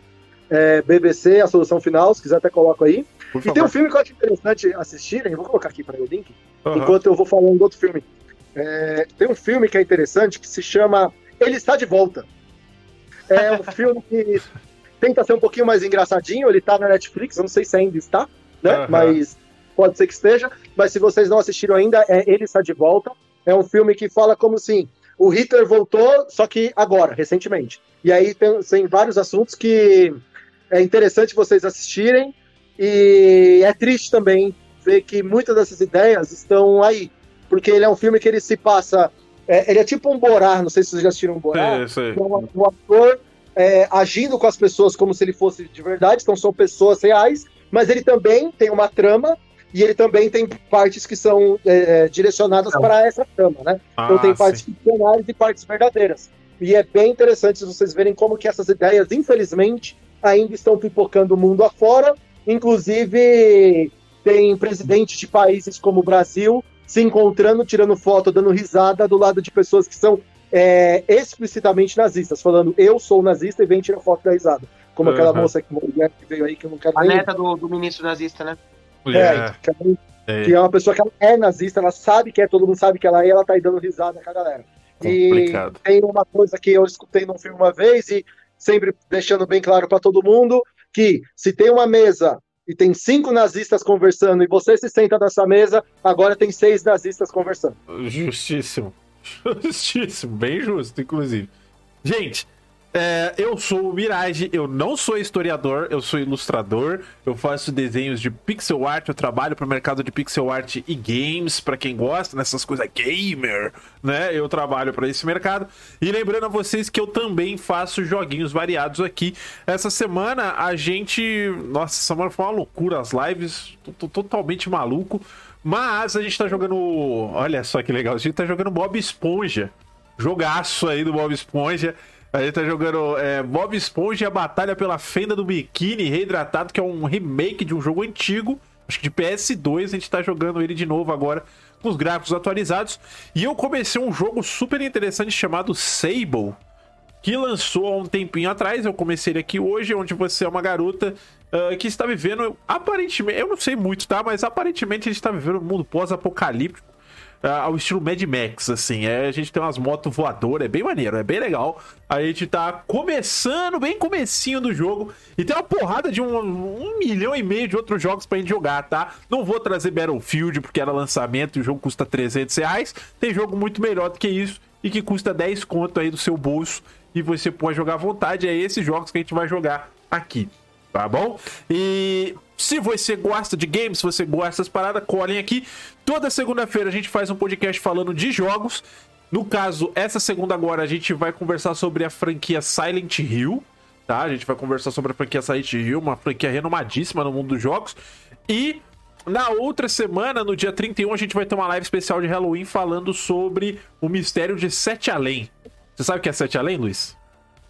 Não faz a menor ideia. E você, Kogo, sabe o que é Sete Além? Não. Explicando rapidinho para quem não sabe o que é Sete Além, é um universo alternativo, é tipo um Upside Down. Sabe o Upside Down? Só Mr. que. É, isso, é, só que as pessoas têm um clone nosso, com os olhos totalmente pretos, entendeu? E que interage com você, é uma parada meio bizarra assim, e que as pessoas relatam ao redor do mundo que já foram para esse lugar. Tipo, pegou o ônibus, dormiu e acordou em Sete Além. Pegou o metrô, dormiu e acordou em Sete Além e conversou com outras pessoas esquisitas que estavam por lá. Existe essa parada, a gente juntou a galera para falar sobre isso e eu tô curioso. Eu tenho uns amigos, eu tenho uns amigos que falam também, que vê umas paradas, Aí, que conversam com umas paradas, mas é uma outra coisa. É outra, é, então, mas a gente, a gente tá trazendo isso aos poucos, certo? A gente tá trazendo, mas vai rolar aqui dia 31. Uh, e para finalizar, né, para quem tiver interesse, a gente também tem um podcast uh, de notícias de jogos tá? Chamado Mira Notícias, que a gente faz com a galera já da parte jornalística de games, a gente tá trazendo. Estamos trocando umas ideias, a gente tá falando de uma questão da Activision Blizzard, que para quem não sabe aí, Kogo, Luiz e a galera, eles estão sendo processados infinitamente por questões de abuso, por questões de assédio, por questões muito sérias que precisa ser falado, precisa ser discutido e a gente estava fazendo a cobertura de tudo que está acontecendo. Inclusive envolve suicídio, envolve um monte de coisa assim pesada, pesada, que tava por debaixo dos panos por anos e agora a água bateu na bunda e não tem o que fazer, né? A empresa tá aí sofrendo pra caramba.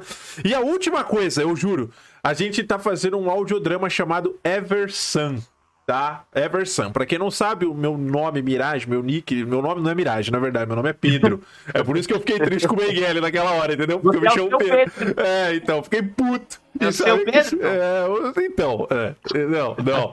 não. É, mas uh, esse audiodrama, ele é, ele é dublado pelo Gabriel É Pra Hoje, né? O Gabriel Rodrigues aí, um grande querido amigo nosso da Twitch também, Nitael Dulac, e uma amiga do Gabriel que faz a, a personagem feminina, que é a Rita. E ela é baseada dentro do universo Mirage que eu criei em 2015, né? O Mirage é um universo que eu criei de RPGs, enfim, de várias histórias, que é um cara no futuro que recebe um programa de rádio do passado contando uma história muito louca que tá acontecendo, que a galera tá achando que é alienígena, mas eu não vou falar. Não vou entregar nada, vocês que se virem aí. Já tem dois episódios, o terceiro episódio já tá sendo feito. Você pode ouvir no Spotify. Logo depois você já ouve um de história, entendeu? Vai lá ouvir o Ditadura, vai lá ouvir de Cuba, sei lá. E, e aproveita, beleza? É 10 minutinhos cada audiodrama e vale muito a pena. Vamos de bola? Gente, eu vou ficando por aqui. Muito obrigado a todo mundo. Convidados, vou fechar a câmera aqui de vocês. E a gente volta amanhã. Amanhã tem live, viu? Valeu, falou! É mais! Fui! E o cara tinha que escolher o nome Pedro, né, mano? Não consegue. Não consegue. Me fudi.